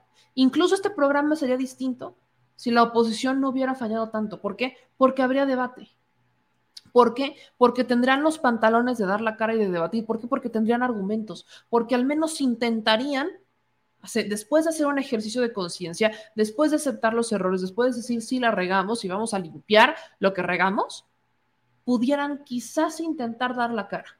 Pero no está pasando. Por eso es que cuando los buscamos para debatir con ellos, no están, nos dicen que sí, no llegan, se van, se rajan, porque no tienen argumentos, no tienen, no, no tienen nada, no tienen propuestas, no tienen argumentos, no, ¿qué van a decir? Su misma letanía de siempre, por Dios. A eso es a lo que me refiero. No tienen cara. Y de ahí que los pobres políticos que tenemos hoy no pueden ni controlar sus propios partidos. Hablando y para cerrar el tema del Instituto Nacional Electoral, Permítanme compartirles un poco de lo que se dijo en la conferencia matutina, porque hoy el secretario de Gobernación, Adán Augusto, y el presidente Andrés Manuel López Obrador hablaron sobre el plan B y dejaron claras unas cuantas cosas sobre lo que dice la prensa y lo que en verdad representa esta reforma. Señalan falsamente que se pone en riesgo la jornada electoral porque no hay la certeza de cómo se van a realizar los conteos rápidos o eh, cómo va a funcionar el, sistema preliminar de resultados electorales. Yo les diría a todos aquellos académicos que ayer decían que ya no se iban a poder hacer este conteos rápidos, porque esto es una mentira, porque el conteo rápido realmente no lo realiza el Instituto Nacional Electoral, lo realizan empresas a las cuales el instituto contrata y ese recurso está presupuestado en cada proceso electoral. Y en lo que refiere al programa de resultados preliminares, pues este va a seguir operando de la misma manera, con un añadido. Ahora, en lugar de que los mexicanos tengamos que esperar hasta el miércoles para que se realicen los cómputos distritales, pues los, ahora los cómputos distritales van a iniciar al momento que inicie la captura de las actas del programa de resultados preliminares. Esto es, pues habrá mayor certeza jurídica para realizar los conteos y muy probablemente en la madrugada del día siguiente de la elección ya los mexicanos conozcamos los resultados distritales oficiales de cualquier, de cualquier elección. Ahí está, ahí está. Ahora, quiero ponerles otro poco de lo que pasó en la mañanera porque se dio un debate interesante entre los reporteros y el presidente y el secretario de Gobernación. Los reporteros insistieron con todas las preguntas, a lo que me pareció muy sano. Todas estas dudas ahí estaban. Pregúntenlas, van a eso a la mañanera a preguntarlas, no a asumir. Solo yo esperaba que después de lo que se respondió el día de hoy en la conferencia de prensa, eh, estos medios de comunicación pues manejaran la información de forma diferente, algo que no pasó. Dentro de oficinas gubernamentales. No, va a estar es una, es una, es una propuesta que se. Está en la ley, ¿eh? No es una propuesta. Sí, sí, no, no, no, Si fuera una propuesta, no estaría en la ley. Sí, está en la ley, es una propuesta. es, una, es una propuesta, hoy lo estaban comentando, de que las casillas electorales, bueno, que siempre se ponen en las escuelas, pero sí, si eso se considera que no debe de hacerse, se modifica. Eh, presidente, se lo pregunto, ¿se considera allí esto? ¿Se debe hacer así? Sí, en las escuelas. Fuera de edificios gubernamentales. Sí, también. eso no es ningún problema. O sea, todo esto es un pretexto ¿sí? para atacarnos. Sí, la mayor parte de las cosas. En el tiempo que yo llevo aquí, no hemos participado en la organización de las elecciones, ni hemos promovido fraudes electorales. A ver, ¿no hubo fraudes en el sexenio pasado? ¿No intervino el gobierno en el sexenio pasado, limitando y pisoteando las libertades de los ciudadanos? Usted nos dijo que no, que el, pre- el presidente Enrique Peña Nieto Ah. había sido respetuoso y pues, por, eso, Eh, en la elección presidencial. por eso fue Pero antes, no, aquí mismo lo dije, en la elección del Estado de México, este, participó Narro y todos los secretarios como delegados del PRI. En la elección del 17. ¿A qué me refiero cuando le reconozco al presidente Peña de que no eh, se metió en la elección presidencial? Es que Fox, ya lo vimos, hasta se ufana de haber participado en el fraude. Fox desplegó todo el gobierno y su consigna era que por ningún motivo, bueno, él mismo lo expresa, que yo era un peligro para México, que por ningún motivo iba yo a ser presidente. Pero no solo fue eso, operaron. También mandó a los secretarios. Acuérdense de que el secretario de Comunicaciones y Transporte en ese entonces, de Fox, uno que decía Pedro Cerizola, después del fraude, habla por teléfono está grabado, a ver si no lo consiguen por ahí, con el gobernador de Tamaulipas. Y le agradece y le dice, oye, hasta te excediste y ja, ja, ja, ja. Y la maestra del Bester Gordillo, hablándole también, diciendo ya son las 12 del día, cuando estaba la elección. Hay que actuar. Ni modo que a las 12 del día fueran a buscar a los votantes. No, era para que a partir de entonces empezaran a rellenar las urnas y a falsificar las actas. Entonces, eh,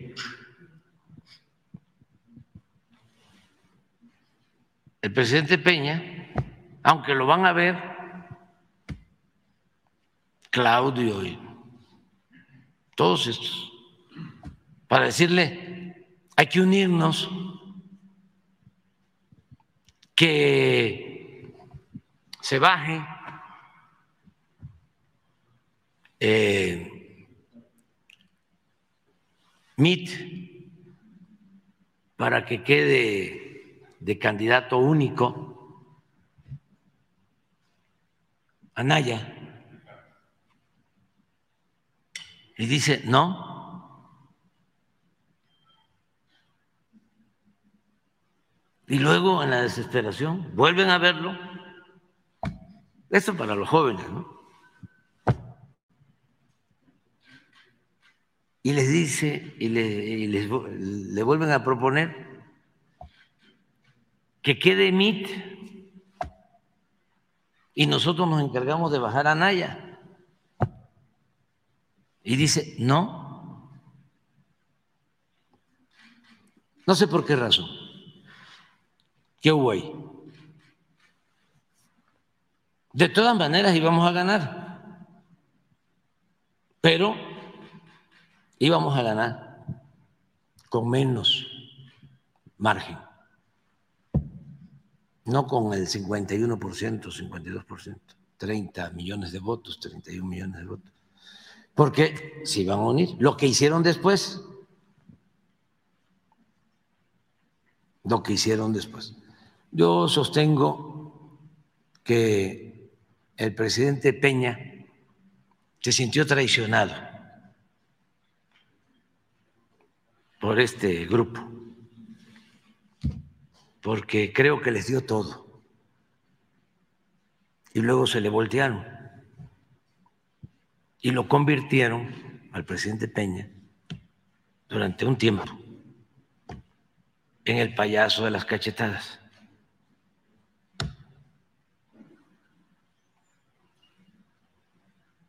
Y este, pues llegó a conocerlos bien. Una vez cuando ya era yo presidente electo y me entrevisté con el presidente Peña, que me contó algo acerca de esas traiciones, me quedé con la duda, ¿no? Si le preguntaba yo a quiénes se refería, quiénes eran los traidores, porque independientemente de que iba yo a ser presidente, que soy presidente, mi otra pasión, además de servir al pueblo y del béisbol, es la historia. Entonces, ya después que nos volvemos a reunir, sí le pregunté. Entonces, ¿tiene? Ah, es que es muy interesante. A diferencia de ahora, ¿ustedes creen que no podríamos eh, llegar a un acuerdo con los del Consejo del INE, o con los del Tribunal Electoral, o con los del Poder Judicial, claro. Pero no queremos transar. Queremos transformar. Si no, esto no cambia. Pero miren, ¿Cómo era la democracia? Secretario, buenas tardes, ¿cómo estás, Pedro? Pues muy agradecido, creo que te sobregiraste. No, hombre. espérate. Este es el día de la elección. No, al día siguiente de la elección. Pero miren eso, lo que le dice el secretario de Comunicaciones al gobernador de Tamaulipas que por cierto está preso, estuvo, todavía está detenido, porque es lo mismo, son unos ingratos, traidores, o sea, entre ellos mismos se este se traicionan. Este gobernador les ayudó en el fraude en el 2006. Entonces, al día siguiente, Cerizola, que era el encargado de Tamaulipas, por parte de Fox, le habla por teléfono para agradecerle. Y miren el texto, le dice, gobernador, secretario, ah, eh, sí, secretario, buenas tardes, ¿cómo estás, Pedro? le dice el gobernador.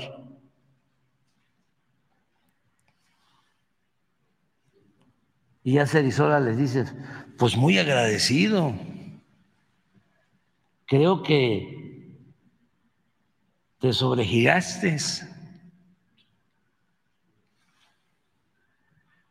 No, hombre, ja, ja, ja, ja, ja. El gobernador. Imagínate este pobre hombre ahora, allá en la cárcel.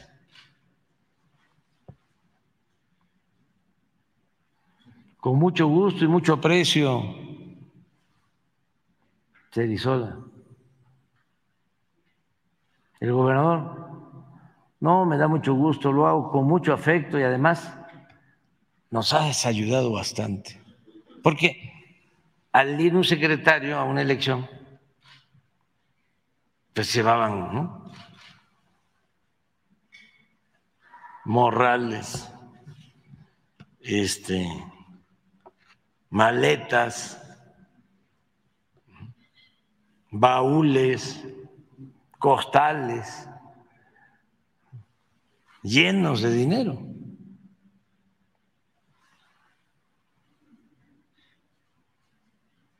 Ya, Manuel Espino era el del, el del PAN entonces. Pero esa era la democracia que había. Entonces, a ver lo del Instituto de Jurídica, si protestaron. ¿No tienes el de la maestra? Búscalo. Eh, presidente, entonces, eh, esta, esta aceptación que ha hecho usted de que eh, podría revisarse eh, la parte de la instalación de las casillas, la parte de las instalaciones de los módulos, ¿significaría una revisión de la, de la reforma? ¿Estaría usted consciente? Sí, pero todo aquello que se piense que va a limitar los derechos ciudadanos, se quita. Ahí voy a interrumpir. Porque aquí hay una maravilla, hay una maravilla.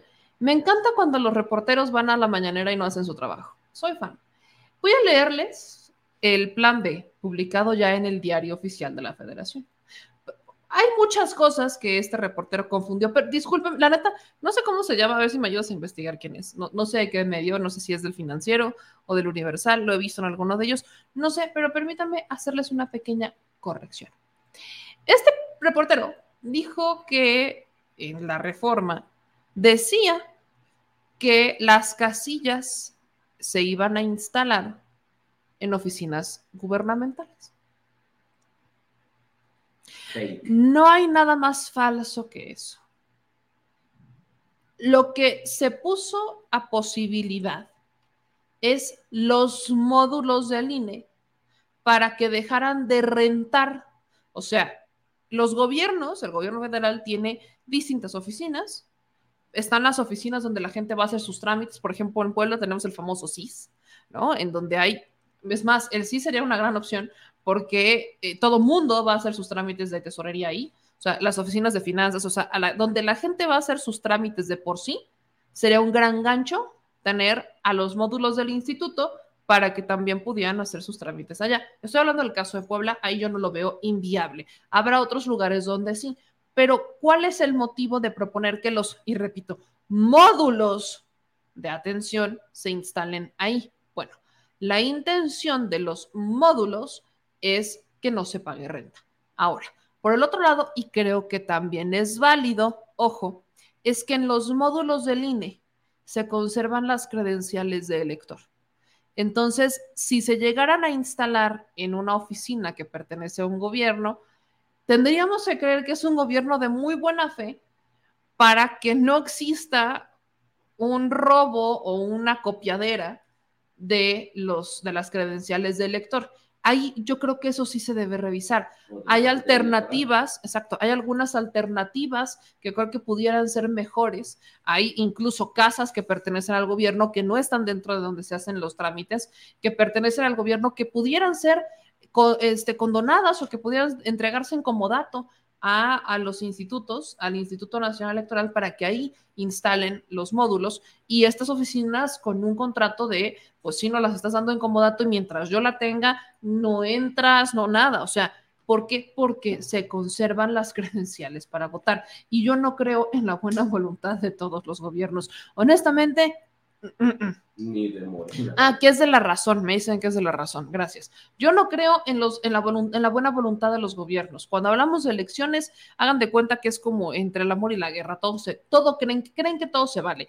Entonces, instalar los módulos de atención en oficinas pudiera incluso ser un poco riesgoso si tomamos en cuenta que ahí es donde se conservan las credenciales de elector. Pero miren, por el otro lado, el Instituto Nacional Electoral vende nuestras credenciales de elector a los gobiernos, ¿no? Les entrega los listados nominales a los gobiernos y también es un poco hipócrita porque muchos partidos políticos no entregan las listas, no regresan las listas este, de, de, de electores, no regresan esos libritos, argumentan que se les quemaron, que no se los regresaron los funcionarios de casilla y se los quedan, nada más que vienen con, los, con la dirección censurada. Esa es la diferencia del listado nominal. Y bueno, por eso les digo que es un poco hipócrita, ¿no? Hablar de vamos a proteger las credenciales para votar, porque, bueno, ya sabemos.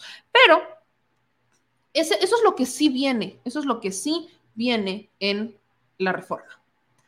Pero lo que no viene en la reforma y que mencionó este periodista es que las casillas, yo no sé de dónde madres lo sacó, también se iban a instalar en oficinas gubernamentales. ¿De dónde lo saco? Ahí les va la prueba. Este es, esto es el diario oficial de la federación. Aquí es donde se publicó, esta es la, la reforma electoral. Le voy a hacer en grande, ¿no? Por fin. Aquí en grande, ustedes pueden ver, aquí está, tarana. Este es el diario oficial de la federación, de la Secretaría de Gobernación. Ahora sí que para darle fe y legalidad fue publicado el 2 de marzo. Le bajo, le bajo, le bajo, le bajo. Y aquí me voy a lo que dice artículo 32. El instituto ejercerá la rectoría del Sistema Nacional Electoral y tendrá las siguientes atribuciones. Que de paso, permítanme desmentir a los que dijeron, va a desaparecer el Sistema Nacional Electoral. No, ahí está. ¿Qué es lo que pasa? Otros dijeron, va a desaparecer el Servicio Profesional de Electoral. Disculpen, lean, por eso yo les, yo les decía, lean la reforma electoral. La reforma electoral votada, aprobada, dice lo siguiente. Entre las facultades y atribuciones del instituto está integrar el registro federal de electores, padrón y listas de electores, fungir como autoridad única para la administración del tiempo que corresponda al Estado en radio y televisión destinado a los objetivos propios del instituto, a los de otras autoridades electorales y a garantizar el ejercicio de los derechos que la Constitución otorga a los partidos políticos en la materia. Regular e integrar el Servicio Profesional Electoral Nacional en los términos previstos de esta ley. No que iba a desaparecer. Corresponde al instituto para los procesos electorales federales y locales la capacitación electoral y la participación o consulta ciudadana, la geografía electoral que incluirá la determinación de los institutos electorales, la división de sus secciones electorales, así como la delimitación de las circunscripciones plurinominales y el establecimiento de cabeceras, el padrón y lista de electores y, ¿qué creen? La ubicación de las casillas y la designación de los funcionarios de las mesas directivas. En ningún momento dice que la reforma se hizo o que en algún, aquí dice que las casillas se van a instalar en oficinas gubernamentales. No lo dice. Dice que el INE, como toda la vida, decide la ubicación de las casillas. Por eso los que fueron a marchar, yo no entiendo qué fueron a marchar. Ahí está el inciso 1 con el inciso D. Yo, yo, no entiendo, insisto, no entiendo qué diantres fueron a marchar. Ahora, gran pregunta que hace Elsa. Pregunto, si las casillas se instalan en escuelas, ¿les cobran? No. No. Pero, ya lo platicábamos hace un tiempo, publicamos en nuestro portal que, esta es una maravilla, el instituto designa una cantidad como de donativo, ¿no? Son 500 pesos. 200, creo que. Algunos son 200, es que en teoría creo que deberían ser como 1500 pesos, pero se clavan la lana. ¿Qué es lo que pasa? Los vocales, esos por los que se desgarraron las vestiduras, no es que el vocal va a desaparecer. Bueno, esos vocales por los cuales se desgarraron las vestiduras deciden cuánto dinero van a entregarle como donativo, como agradecimiento, Compensación como por compensación por el uso de la instalación por el día a la dueña de la escuela o al dueño, y si es en alguna casa, o al dueño de una casa, ¿no? Entonces, les entregan, no sé el recurso como tal, pero hagan de cuenta que el INE hace un presupuesto por 1.500 pesos aproximadamente. Y entonces los vocales se clavan parte de la lana. No voy a generalizar, no quiero decir que sean todos, yo todavía quiero confiar que hay gente de buena fe, pero hay muchos vocales que se clavan la lana. Entonces, hay quienes mandan 500 pesos, hay quienes mandan 200 y hay quienes, y eso es lo que publicamos en el portal, y hay quienes mandan a los eh, capacitadores electorales, al personal que contratan de forma temporal en el INE para cada elección, lo mandan a decirles a los propietarios de las instalaciones, escuelas, casas, etcétera, que firmen de recibido como si hubieran recibido la lana y no reciben nada. O sea, los están mintiendo pero necesitan ese acuse para la fiscalización del INE. Eso lo hacen los vocales, no todos, pero sí lo hacen algunos vocales. Hablemos, por ejemplo, de los vocales de Pachuca, el vocal de Pachuca, de Hidalgo. Eso lo hace ese vocal. Eso lo hace ese vocal. Ese vocal mandó a sus capacitadores, mandó al personal que tenían contratado a que les pidiera a las escuelas que les prestaron las instalaciones que firmaran de haber recibido la lana sin siquiera haber recibido un quinto. Esos son los vocales por los que algunos se desgarraron las vestiduras. Entonces, por eso yo quiero insistir. Yo, yo aquí, yo aquí de verdad pregunto, ¿de dónde saca este reportero? Me dicen que es de la razón. ¿De dónde saca el reportero que las casillas se iban a instalar en, en oficinas gubernamentales? Eso sería un delito electoral. ¿De dónde sacó eso? ¿Por qué no leen? Ahora sí que apliquen la de Nuño. Lean. No leer, leer. Lean antes de ir a preguntar. Asegúrense de lo que van a ir a preguntar.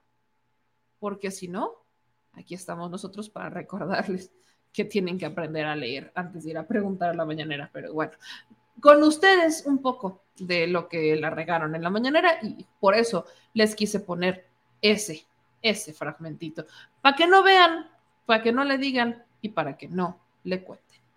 ¿no? Gracias. Dice aquí, oye, meme, ¿y en dónde dice que bajaron el dinero que le van a dar al INE? Porque mi presidente dice que bajaron recursos al INE. Sí, bajaron recursos cortando plazas.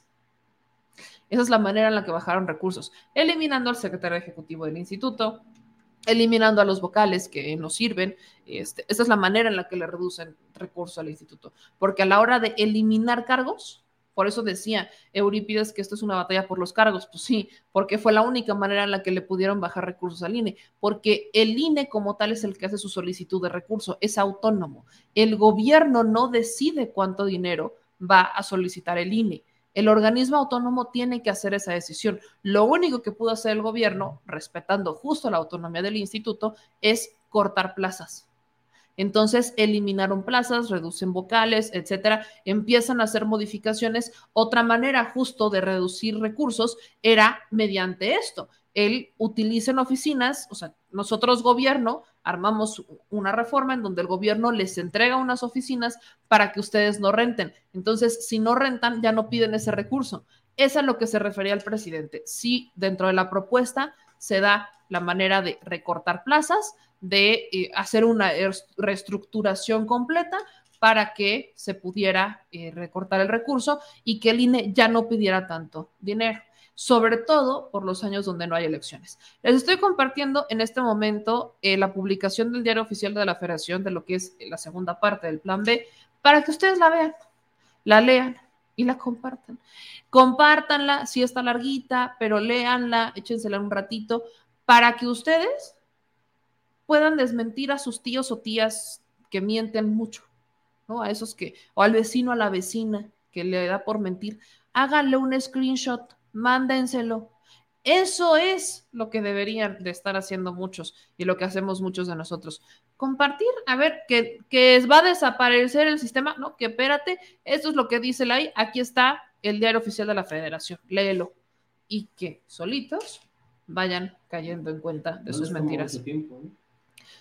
O sea, sí, se pueden meter, o sea, no es, una lectura tan pesada. una hora sí le inviertes en estar buscando el artículo y entendiéndolo en a lo mejor algunas palabras que son muy técnicas, pero de ahí en fuera una horita Exacto.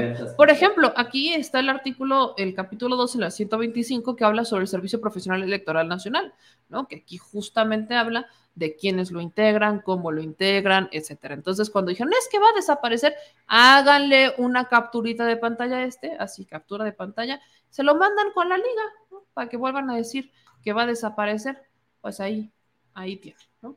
Ahí está la liga, lo, es más, lo voy a guardar por si es necesario rescatarlo, que yo creo que sí va a ser necesario rescatarlo en los próximos, en los próximos días, ¿no? Hay nada más para, para verlo, ¿no? Ahora, dicho eso, me voy a despedir con eh, dos puntos muy rápidos. El primero tiene que ver con mi estado, con Puebla. Es muy triste, ayer se los platicaba, pero a mí me parece extremadamente triste cuando se están aprobando dos iniciativas relacionadas con violencia hacia las mujeres, que los legisladores se sientan paridos por los dioses. ¿A qué voy? Ayer, ¿no? les comentaba de cómo Elena Ríos, ¿no? La, la, saxofonista, que le mando un gran abrazo, Elena Ríos, fue interrumpida por Néstor Camarillo, es un diputado, diputado de Puebla, y este diputado en particular es un personaje que, eh, ¿cómo decirles? Es un tipo que eh, creo que he hablado de él en algunos, en algunos casos. Es un tipo que es presuntamente, así lo tengo que decir, guachicolero. Es el presidente del PRI en el estado de Puebla. Es un personaje, ¿no? Es, todo un personaje que lamentablemente conozco, que creo que él ya no se acuerda de mí, pero yo me acuerdo perfectamente de cómo me aventó unos papeles. Miren que no se me olvida, mujer vengativa y rencorosa, historiadora y demás. Me, acuerdo, me acuerdo. Buena memoria tengo, histórica, histórica, histórica, dejamos una histórica. Me acuerdo muy bien de cómo Néstor Camarillo llegó un día y me aventó unos papeles. Con sus guarros llegó allá atrás, bien aquí, que no sé qué, qué, qué sé yo. Total, Néstor Camarillo, que fue presidente municipal de Quecholac, si no estoy mal, este, ahora es diputado local de Puebla, priista, es el que dirige al PRI. Es, es un fiel servidor de Alito Moreno, ¿no? Pero con todo y todo, con todo y lo prepotente que es, no deja de exhibir el machito que lleva dentro. Y es que en la sesión, en la sesión del día de ayer, donde se aprobó por unanimidad el tipificar agresiones con ácido como feminicidio en grado de tentativa, con una condena de 40 años de prisión a los agresores, que fue una causa impulsada por la diputada Aurora Sierra, que también es presidente de la mesa directiva del Congreso, eh, se llama la ley Malena. Lo que a mí me brinca aquí es que este diputado priista interrumpe a Elena Ríos. Mientras ella está obviamente hablando, mientras ella está haciendo una, este, pues un agradecimiento por el haber tomado en cuenta su caso, por el haber tomado en cuenta el que, pues, eh, que su caso es uno emblemático para muchas mujeres y el que ella fue una de las mujeres que lamentablemente fue agredida y fue intento de, feminicidio en su caso, ella termina siendo interrumpida. O sea, ella está hablando de cómo en Puebla avanzaron. Está hablando algo bonito, ni siquiera está criticando, está hablando algo bonito de Puebla. Está agradeciendo. Está agradeciendo, porque Puebla fue el primer estado en hacerlo. Y el diputado priista la empezó a interrumpir. Quiero compartirles este video para que ustedes lo vean y juzguen qué es lo que pasó.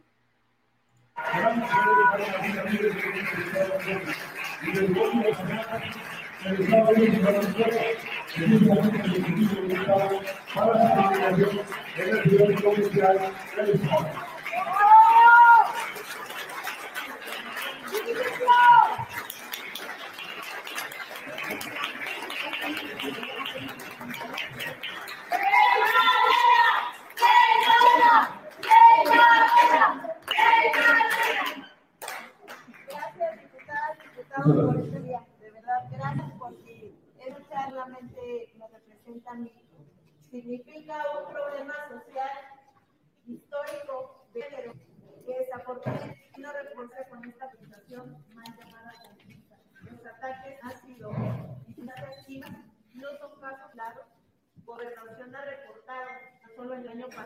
más de 500 los amenazan y 47 han sido perpetradas. Todas se atreven a denunciar. Y la ley que lo debe todo, todo. Es nuestra responsabilidad desde el tema legislativo que ellos no se hayan muerto. Desafortunadamente, que y de hablar, déjenme hablar de esto. Pido por favor. Las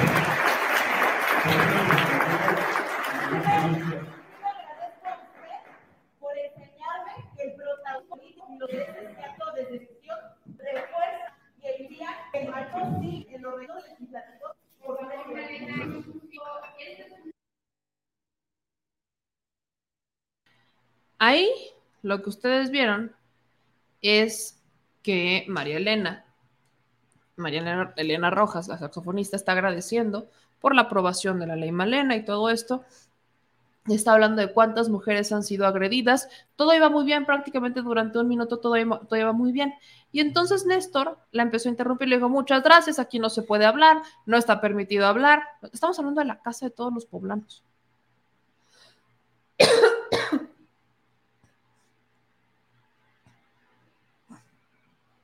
Es la casa de todos y todas las poblanas y poblanos.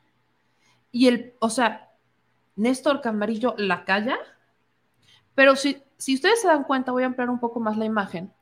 Si ustedes se dan cuenta, vean hacia dónde están viendo. No están viendo, o sea, la que está hablando es Maelena, es María Elena, están volteando hacia la otra esquina. Se dan cuenta cómo María Elena está en su pantalla, que es su lado derecho, de, la pantalla, el de ustedes es el lado derecho, creo, ¿no? Sí. Y del otro lado está, están viendo, o sea, si lo vemos desde la perspectiva de atrás de la cámara, Néstor está viendo hacia el lado izquierdo, hacia el lado derecho. Derecho. Derecho, o sea, él. a la derecha? Ajá, no. A ella la tiene a la izquierda, a la otra. Él, él está viéndolo, o sea, Néstor está viéndolo del lado izquierdo, Elena está del lado izquierdo, y del lado derecho hay otra persona. ¿Quién es esa persona? No. Tú eres Néstor. No. Por eso, María Elena está, del lado derecho. Por eso dije María Elena a su lado derecho y Nora del lado izquierdo. Es lo que dije. Ahorita lo acabo de decir. Es lo que dije al final, señor productor. Rebobínale. María Elena le queda del lado izquierdo y Nora le queda del lado derecho, desde el punto de vista. Sí, que sí. No. Sí, ¿cuánto? Si tú eres él y le estás viendo de frente, a ella la tienes del lado derecho y a a la otra mujer la tienes del lado izquierdo. Pero la pantalla está al revés. Si fueras él. La pantalla está al revés. O sea, tú tienes, tú tienes la visión al revés de la cámara. Si tú fueras Néstor. Olvídalo. El punto es que está viendo a Nora Escamilla. ¿Quién es Nora Escamilla? Nora Escamilla es la diputada que lamentablemente representa a la izquierda en la Cámara de Diputados poblana. Y ella es la que manda a callar a Elena Ríos. Pero ahí les va. Aquí viene la historia les voy a compartir este tweet de Elena Ríos. Alguien del equipo del diputado le mandó este mensaje directo a Elena y le dijo, has pasado por momentos complicados y lo que menos queremos es que pienses que es algo en contra de la lucha. Te escribo para pedirte un gran favor. Néstor sabe que no fue la forma correcta de reaccionar. Te quiere pedir una disculpa de manera personal te pido que lo puedas escuchar, por favor. Donde tú nos indiques, ahí estaremos, en las condiciones que tú determines. No te pediría algo que pueda afectarte personalmente. Creo que es la oportunidad de que puedas manifestarte personalmente a Néstor tu molestia y que él esté consciente de que no fue adecuado su actuar. Agradezco que te hayas tomado el tiempo para leer este mensaje. Quedo atento a cualquier respuesta. Mi admiración y respeto siempre, querida Male.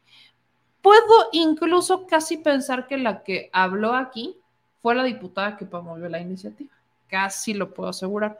Pero Elena, por respeto, bloquea el nombre de quien le manda este mensaje.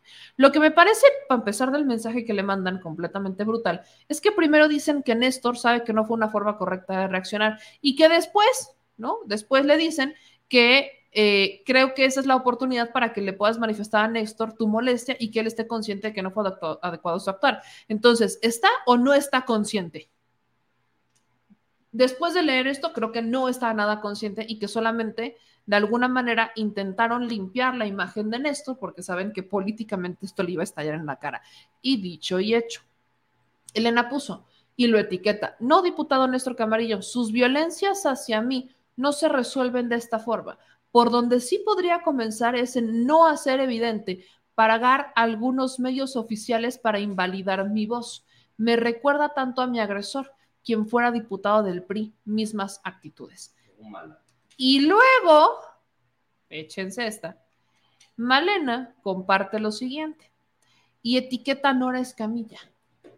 Así como también a usted, Nora Escamilla, quien preside una comisión de igualdad y le ordena al presidente Néstor Camarillo que me calle, ni sorora, violenta y ni, ni promovente de la ley, pero para publicitarse es la primera. Y vean aquí, Nora Escamilla dice, Hoy es un gran día para Puebla. Se aprobó la ley de violencia ácida o ley Malena. Nunca más una mujer agredida con ácido, una mujer con miedo, que esta, que reforma se vuelva ejemplo a nivel nacional para darnos un mejor marco jurídico y acceso a una vida libre de violencia. Y aquí está ella, ¿no? Promocionándose, que no sé qué, qué sé yo. Pues échense para que vean lo que pasó del otro lado de la cámara, donde se ve a Nora Escamilla, que es la que está vestida de negro, darle instrucciones al señor este, presidente de la sesión para que calle a Malena, la causante de la ley que ya usó para promoverse. Vean esto.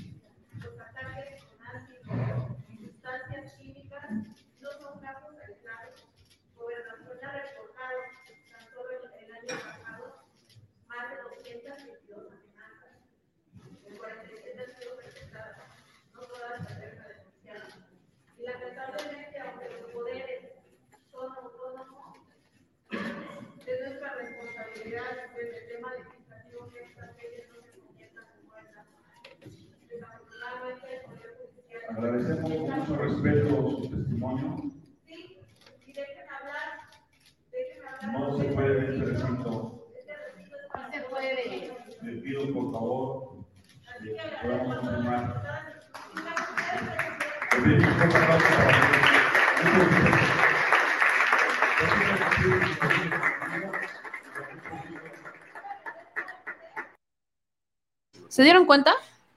¿Quién es? O sea, va sin audio. Pasan, o sea, pasan prácticamente los dos minutos.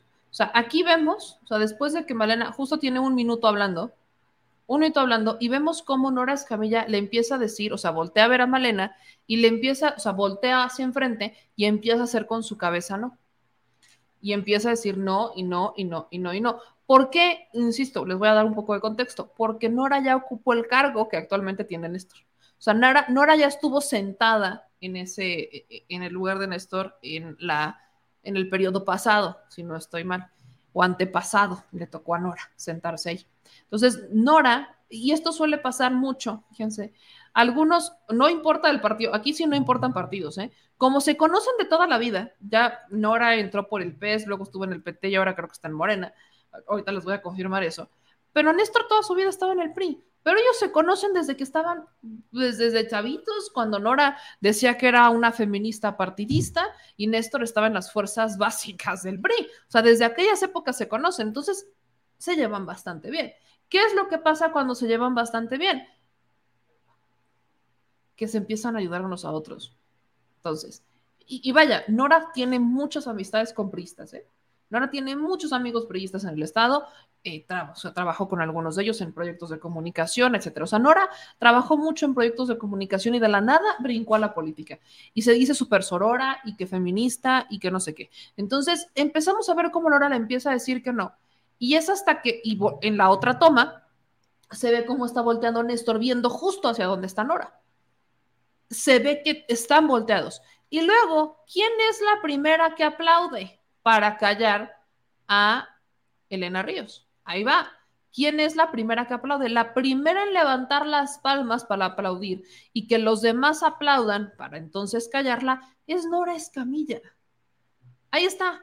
La primera que está aplaudiendo es Nora. Todos los demás están escuchando a María Elena Ríos, menos esta mujer. Fue la primera en aplaudir como para decir, sí, ya, ya, ya, ya, ya, ok, muy bien, ya, cállate. Esas, esos, esos, a mí muchas veces me han dicho, es que ¿por qué criticas a otra mujer? No, a ver, yo no estoy criticando su físico, yo no estoy criticando su vida privada, yo no estoy criticando cómo se arregla, yo no estoy criticando eso. Yo estoy criticando su desempeño.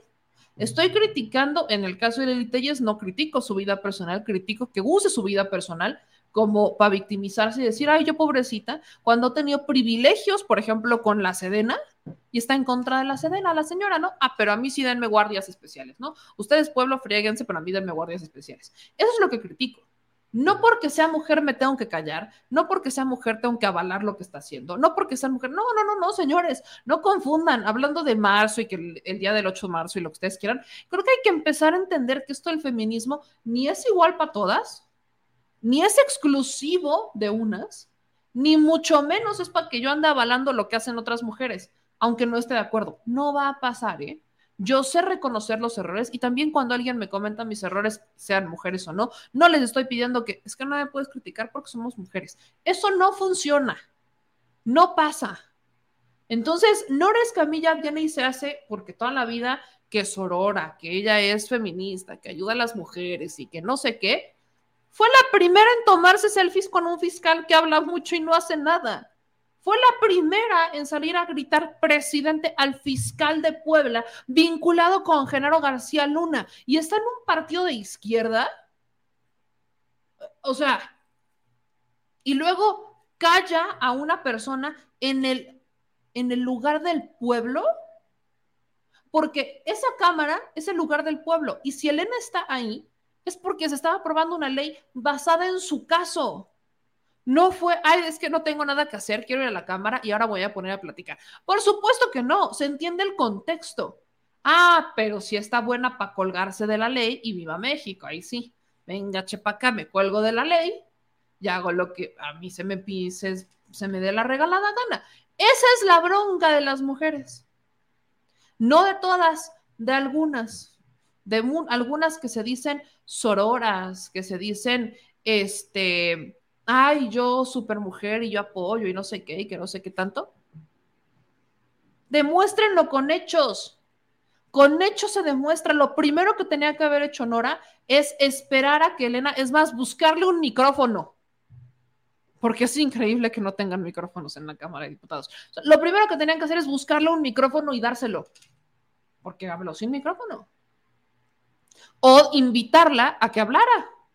Fue una ley inspirada en su caso. Es el Palacio del Pueblo. Ah, pero espérense, ahí no acaba. Desde que estaban promoviendo esta ley, estuvieron discriminando a Elena por no ser poblana. En comisiones estuvieron diciendo, es que tú no eres poblana, es que no eres poblana. Pero eres y mexicana. eres mexicana.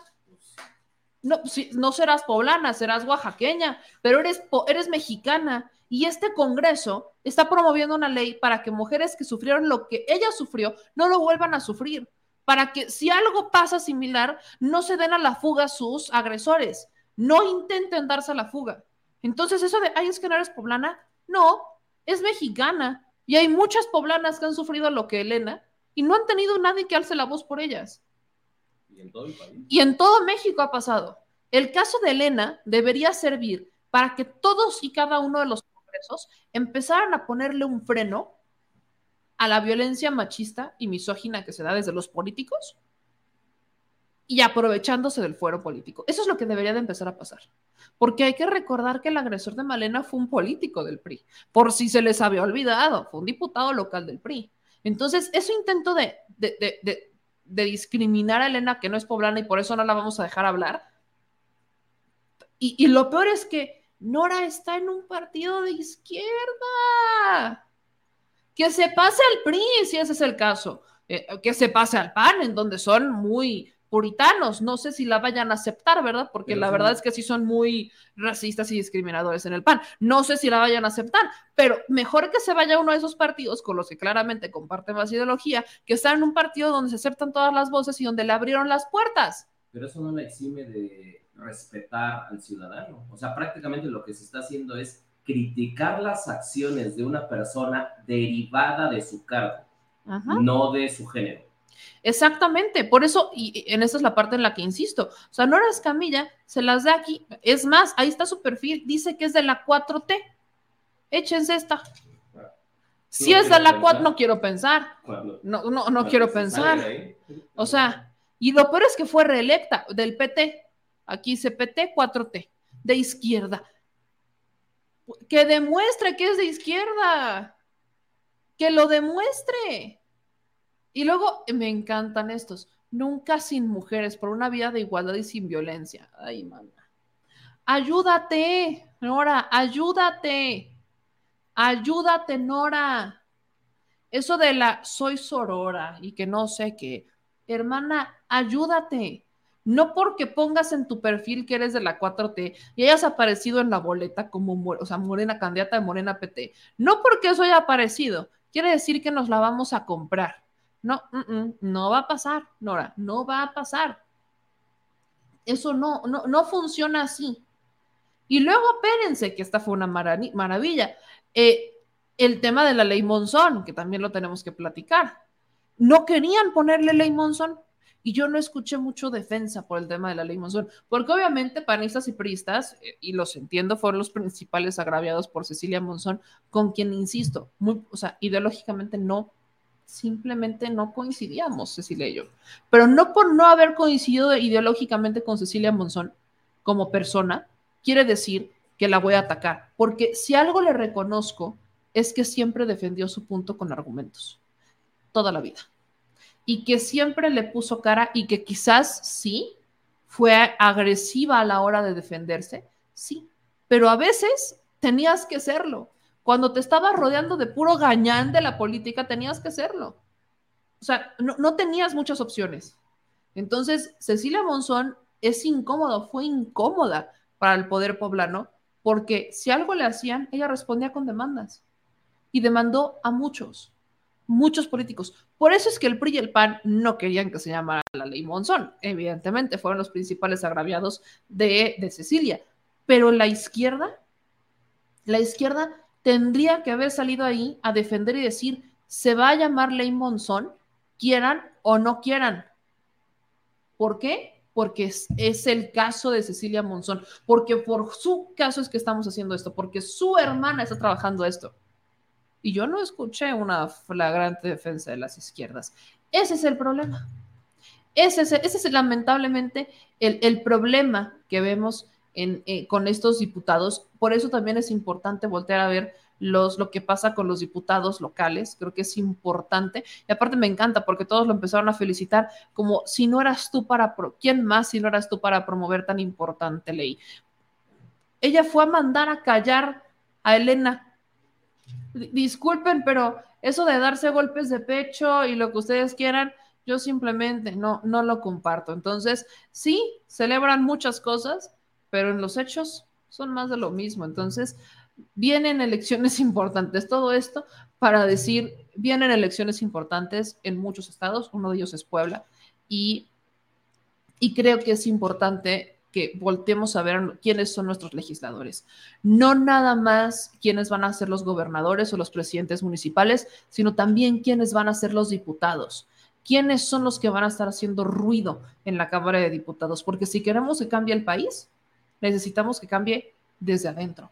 Y eso significa desde los municipios. Tenemos que saber quiénes son nuestros regidores, quiénes son y qué hacen los regidores, para qué sirven los regidores, para qué y quiénes son nuestros diputados, quiénes quieren ser diputados y lo mismo a nivel federal. Son ellos, son ellos a los que tenemos que estar molestando, porque recuerden, y creo que esta administración ya lo hemos entendido, que quiero esperar que esta administración ya lo hemos entendido, pero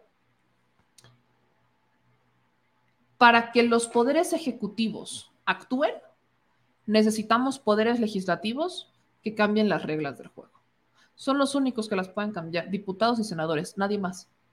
Entonces, si los diputados no cambian las reglas del juego, el Ejecutivo no puede trabajar bajo unas nuevas reglas. ¿Qué está pasando en Nuevo León? Los diputados quisieron frenar a Samuel y ahora Samuel ya no puede salir del Estado sin pedir permiso a los diputados. Samuel ya no puede vetar iniciativas. Ese es el poder del legislativo. Hay que aprender a elegirlo. Y me voy a ir con un comentario que este es, este es más, más broma que yo quisiera, que, no fuera en serio, la neta. Pero miren, el día de ayer me topé con un chiste. Un muy mal chiste, pero chiste al final del día. Me topé con este tuit. Vean, ustedes qué maravilla. Dice Vero Islas, que normalmente no le contesto porque siento que es una pérdida de tiempo, pero creo que esta semana fue, Meme, ¿quieres perder el tiempo? ¿Por qué no? Vamos a hacerlo. Entonces, hoy fue una semana de perder el tiempo. Es que eso no es chiste, eso es es que. Tiene otra clasificación. ¿Verdad que está muy, está muy loco esto? está muy loco. Miren. Esto es ignorancia. Exacto, es una ignorante a la que le pagan, porque antes era super AMLO, no sé qué. No, hombre, yo por ti me desgarro las vestiduras. Y ahora, no, hombre, échense esta. Por favor, escuchen.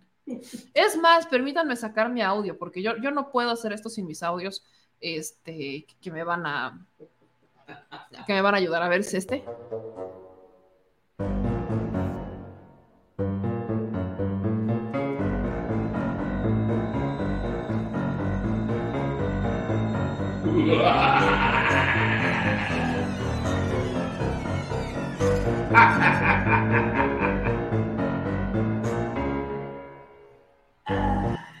ok, dice Vero Ríos lo siguiente. Digo, Vero Islas, ya le cambió el apellido. Lo que no han pensado es que la intransigencia de AMLO obligó a Calderón a declararle la guerra al narco. Ahí no acaba. Es decir, al poner en duda la legalidad de la elección del 2006, Obrador obligó a Felipe a legitimarse por medio de una guerra que exacerbó la violencia. Es corresponsable. Le hizo manito de puerco. ¿Es neta? O sea, o sea, o sea, ¿no? O sea, ya me calenté. No, o sea, es que esto me dio mucha risa. Dije, es que estamos a nada de decir lo que pasó en Ecuador, ¿no? Con Rafael Correa, que AMLO influyó psíquicamente en todos sus detractores para que destruyeran al país y entonces, ¡pum!, convertirse en presidente. Eso es lo que está diciendo Vero Ríos, palabras más, palabras menos. O sea, lo peor del caso es que el fraude del 2006 es uno de los fraudes más acreditados en México. Hay muchos investigadores, hay muchos académicos que incluso hoy por hoy no simpatizan con Andrés Manuel López Obrador, que han acreditado que existió un fraude en el 2006. Ni siquiera fue Andrés Manuel solito. Pero de verdad que yo veo esto y digo, todo bien en casa, pa. Todo bien en casa. Todo bien en casa. Pero, pero Islas, ¿todo bien? ¿Todo bien? O, no es Ríos, es Islas. Ajá, no, es Vero, no es Ríos, es Vero Islas. Yo ahí me confundí con el apellido porque no sé por qué tienen en la mente a, Ríos. Pero es Vero Islas, que era super pro 4T. Entonces,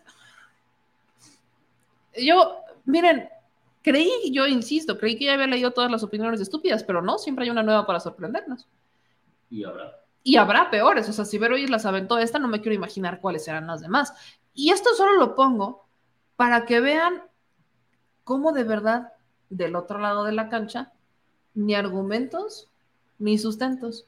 Y como salió lo de García Luna, entonces ahora tienen que buscar alguna manera de embarrar a AMLO. Como no funcionó la pregunta del abogado del dinero, porque se la desmintieron en cualquier momento, como no funcionó, entonces, ah, sí, perdón, ahora vamos a hacer como que el presidente, ya sabes, ya me imagino al presidente, no sabes cómo me encantaría tener unos editores o, caricaturistas que, plasmaran la imagen que tengo en la mente.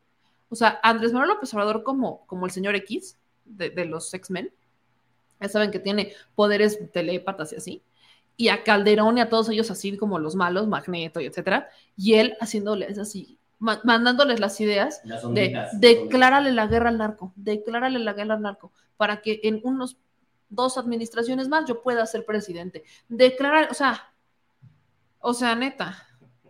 Ya me imagino así, declárale la guerra al narco, declárale la, declárasela. Calderón, declárasela, declárasela, declárasela, declárasela. Y después de tu administración va a seguir un bruto más que tú y luego voy yo. Ya, me imagino Andrés Xavier Manuel. Va a ser su nuevo nombre. Andrés Xavier Manuel. Así. E- Es una maravilla. Es una maravilla, ¿no? Andrés Xavier Manuel usó la fuerza, así como tipo fusión entre los X-Men y, y- ¿Cómo se llama? ¿La fuerza estará contigo? ¿Y la guerra de las galaxias? Las garras de las- Usó, usó como las dos cosas.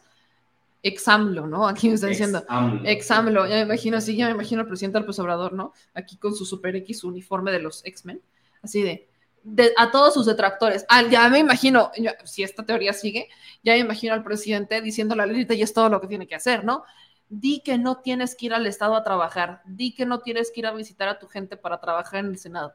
Hombre, es una maravilla, es una maravilla. Ya me imagino al presidente hoy por hoy decirle así como de, que Calderón diga que no, que lo niega calderónicamente, que niega calderónicamente todo lo de García Luna. O, ya me imagino, eso también, que Margarita Zavala no se aparezca una semana, que Margarita Zavala no se aparezca una semana para que yo pueda fregarla en la cámara. O sea, me, me imagino, me imagino esto, eh, eh, no, eh, es, es, es maravilloso, a lo que hemos llegado, ¿no? A lo que hemos llegado. Y justo lo que le respondí es eso, estamos a nada de decir que AMLO influyó psíquicamente en sus detractores para que destruyeran al país y luego convertirse en presidente, ¿no? Ya ni digas porque van a agarrar la frase que dijo AMLO ahora que, que debería haber cosas místicas. Ah, no, hombre, se van a agarrar de la decir, luche. ah, güey, no, hombre, sí, con, sí, ahí con lo de la luche, o sea, cada rato están agarrando que Stephen Colbert, que eh, James, este, el otro, ay, no, es que hablaron de la luche de Andrés Manuel López Obrador, que el duende, que el elfo, que no sé qué, o sea, me encantó, fue un tema internacional,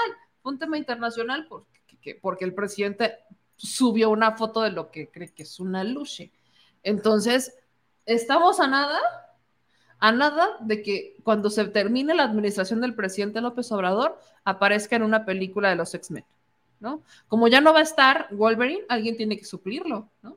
No sé, piénsenlo, porque miren, no encuentro, no encuentro otra manera, no, o sea, no, no sé cómo explicarles esto, pero yo solamente sugeriría a, a, a Vero Islas, mi hija, ve a terapia, creo que lo necesitas ampliamente, ¿no? Hay, hay nada más, como consejo, como consejo de, Consejo de. ah, pues Es viernes de cuatas, es viernes órale. de cuatas. Es viernes, Órale. como consejo de cuatas. Vea, busca terapia, mana. Busca terapia, creo que la necesitas. Mm. Se quejan de AMLO y los aluches. Bueno, este está peor que el AMLO y los aluches. ¿eh? Déjenme decirles que este está peor. Mucho peor. Ya Pero bueno. Eh, vuelvo a mi frase usual. Si no la controlan, no la consuman. Y si ya la consumieron, no tuiten. Gracias. Eh, dicen aquí, qué feo es pasar de izquierda a derecha. Defiendes lo que antes criticabas, Vero Islas. Bien, yo estoy muy contenta de decir que pasé de derecha a izquierda y que lo hice sin buscar un cargo público. Qué maravilla es eso, ¿eh? Porque normalmente Repítelo, repítelo, yo pasé de derecha a izquierda y sin buscar un cargo público. Clarísimo. Lo dije bien, ¿no, no me equivoqué? No, no, no. Ah, era como, yo me equivoqué. Estás viendo que estás viendo que se me van las cabras al monte, que no sé cuál es la izquierda y la derecha. Estás viendo la que no sé cuál es izquierda. La neta es que yo no sé cuál es izquierda y la derecha. Yo tengo, yo tengo esa, tengo esa bronca toda la vida. A mí me dices izquierda y levanto la derecha. Me dices derecha y por eso lo estoy diciendo. Por eso lo estoy diciendo. Porque lo sé, por eso dije Por no. eso lo estoy diciendo. A mí me dices izquierda y levanto la derecha. Me dices derecha y levanto la izquierda. Me- te rindes, ah, ya. Ay, ya, ya, ya sé que la regué, ya sé, ya sé que yo no, te, no me cuadra bien la izquierda y la derecha. Pero, pero, si algo dije bien, es que yo pasé de la derecha, o sea, porque aparte yo andaba con la idea que estaba en la centro izquierda, ¿eh? O sea, Bueno, se los juro por mi vida. Yo juraba que el PRI era centro izquierda. Porque yo me creía la idea de que el PRI, como el PRI de las instituciones, el PRI de Lázaro Cárdenas, pues eso no es algo que hagan como las derechas, ¿no? ¿No? Entonces yo, yo, yo me fui a entrar, yo fui a trabajar al PRI con esa idea. Cuando vi, o sea, no pasó, no estuve ni un año en el PRI. Cuando, cuando vi cómo estaba todo el desmadre, dije, no, esto no es así. Entonces, yo tenía que trabajar, yo ya estaba en una necesidad importante de trabajar. Me ofrecen chamba en el verde y dije, bueno, vamos a ver qué onda. Tengo que aprender, es mi primera chamba, va.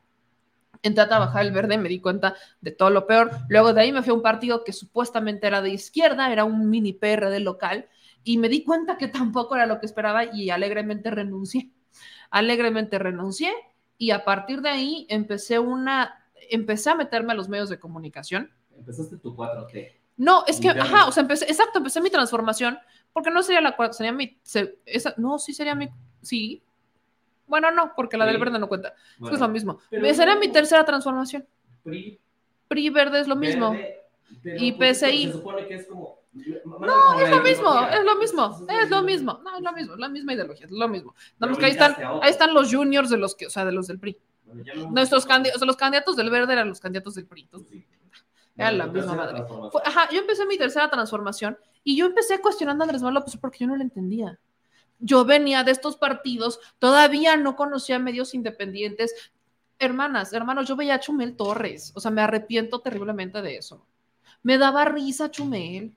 Cuando empezó la campaña, Bueno, sigue dando risa, pero Ajá, sigue dando risa como Vero, da risa en el mismo sentido. O sea, cuando yo empecé, neta, neta, neta, neta, a darme cuenta, fue a finales del 2017. Y fue uno de los principales responsables de que yo volteara a ver, a- em- empezar a cuestionar, fue Abraham Mendieta, que es lo peor del caso. O sea, yo veía sus tweets y muchos me hacían mucha congruencia. Entonces yo decía, "Mm, ¿estará bien en lo que estoy diciendo? Y luego la gente en sus comentarios me decía un buen de cosas que tenían sentido y yo me empecé a cuestionar a finales del 2017. Cuando empezó la campaña del 2018, vi los debates, vi cómo el presidente respondió a lo de Rusia, dije, no, o sea, no hay manera. Me, o sea, yo solita, mi mamá es testigo, o sea, todos los que me conocieron en ese momento son testigos, que eran de, no manches, cambié muchísimo, sacrifiqué amistades, sacrifiqué, o sea, hay muchas personas que hoy por hoy me decían, es que yo no entiendo cómo cambiaste y me dejaron de hablar, me vale un soberano cacahuate, y fue de las mejores decisiones que pude haber tomado en mi vida, porque fue una decisión por congruencia, no fue una decisión por cargos, no fue una decisión que tomara porque iba a tener otra oportunidad. Yo decidí a finales de 2017 abandonar la política, esa fue mi decisión. Ya y de hecho fue gracias a ustedes que empecé, o sea, que me empezaron a decir, meme, postúrate, que no sé qué, que no sé qué, que dije, voy a dejar la puerta abierta. No ahorita. Veremos más adelante. Si se da, si no se da, veremos más adelante. Nunca digas. Nunca digas nunca, porque esa también ha sido una filosofía de mi vida. Nunca digas nunca. Pero no fue un tema de cargos. Si no, hermanas, yo ya tendría algún cargo, yo ya me habría metido con alguien. No, no fue un tema de cargos. Y tengo conocidos en el PRI en Puebla que quiero muchísimo, que no nos discutimos muchísimo, pero que quiero muchísimo, y que al final a veces a los termino convenciendo porque dicen, bueno, tienes razón. Cuando uno realmente cambia por convicción, no le pesa, te responde. No estaría yo debatiendo en el INE, no debatiría con los del PAN, o sea, yo no estoy buscando cargos. Y eso es, es una de las satisfacciones más hermosas de la vida, de haber pasado de la derecha a la izquierda sin buscar un solo cargo. Eso, eso es lo que uno aspira, porque entendamos, no Y todos. Ah, claro, Ese convencidísima. tema, Pues no claro, por eso te digo, o sea, vienen, o sea, porque no lo hacen por un tema de convicción, lo hacen por cargos. Ahí tienes a Lili Telles, ahí tienes a muchos legisladores que se han cambiado, estatales también. O sea, se cambian por cargos, Ahora, cambian meramente por cargos. aquí Y es una satisfacción ¿eres haberlo hecho. Pues yo no conozco ningún político de antaño que no sea chapulín. O sea, Aquí- brincas, o sea, aquí el ser justo- no es malo. A ver. lo haces con convicción. He puesto muchas veces el caso de Andrés Manuel López El Obrador. presidente era chapulín. Exactamente. O sea, el chapulín. presidente pasó de un partido a otro porque en los partidos en los que estaba no lo dejaban crecer, porque se topaba con fraudes, porque se fue decepcionando y él fue avanzando en otros partidos, hasta, pero con una misma visión. Su visión nunca cambió. Su visión fue la misma. Yo desperté conciencia. Yo tenía 18 años cuando decidí militar en el PRI, por piedad de Dios. A los 18 años ¿Ves? Y tú eres quien que votas a los 16. Pero, o sea, eh, no, es, yo sé que, por ejemplo, aquí nos dice X, es, Chapulín es el que brinca por interés de un cargo. Me pasó por convicción a la izquierda. Entonces, Qué bueno, pero sí. entonces, o sea, yo, y, y lo dejo muy claro porque todavía no falta el que tú es tú, tú eh, haces mucho dinero de López Obrador. Que vean las cuentas. No mames, ¿quieren ver mi cuenta del banco? Que vean lo que debemos. O sea, no sé en cuántas veces le he colgado al banco hoy. O sea, no, o sea, hermanas, no tengo muebles. Porque tenemos que hacer de lo, de Exacto, o sea, hermanos, este programa lo estamos haciendo en banquitos, because no tenemos sillas. ¿Cómo les explico? O sea, Aquí está me mi encanta banco. porque es que ustedes, o sea, son, no, hombre, riquísimos. No, hombre, sí, ultra riquísimos, no, hombre, espérense. Ya me- Gracias. Ya me No, duelen hombre. las tepas. No, exacto, ya, mi- mi- o sea, yo, yo no sé por qué, o sea, yo no sé por qué hago programas de dos horas y media o tres cuando me duelen. O sea, no saben ustedes, dejo de sentir. Te el momento en el que ya no siento cuando estoy sentada porque estoy en un banquito. Miren, Enséñale el banco, enséñalo. pues. Ahí está. miren, Ahí está. aquí estoy. Este es el banco de Meme. Ese es el banco, aparte es un lo banco cambiamos por obvias razones. Este está un poquito más, eh, más grande, más, un poco más grande, grande. en la circunferencia exacto. cuadrada. Ah, no, hombre, es está. que ustedes son muy ricos. Aquí está, tiene mercatito, miren, está. Hermanas, no tenemos muebles.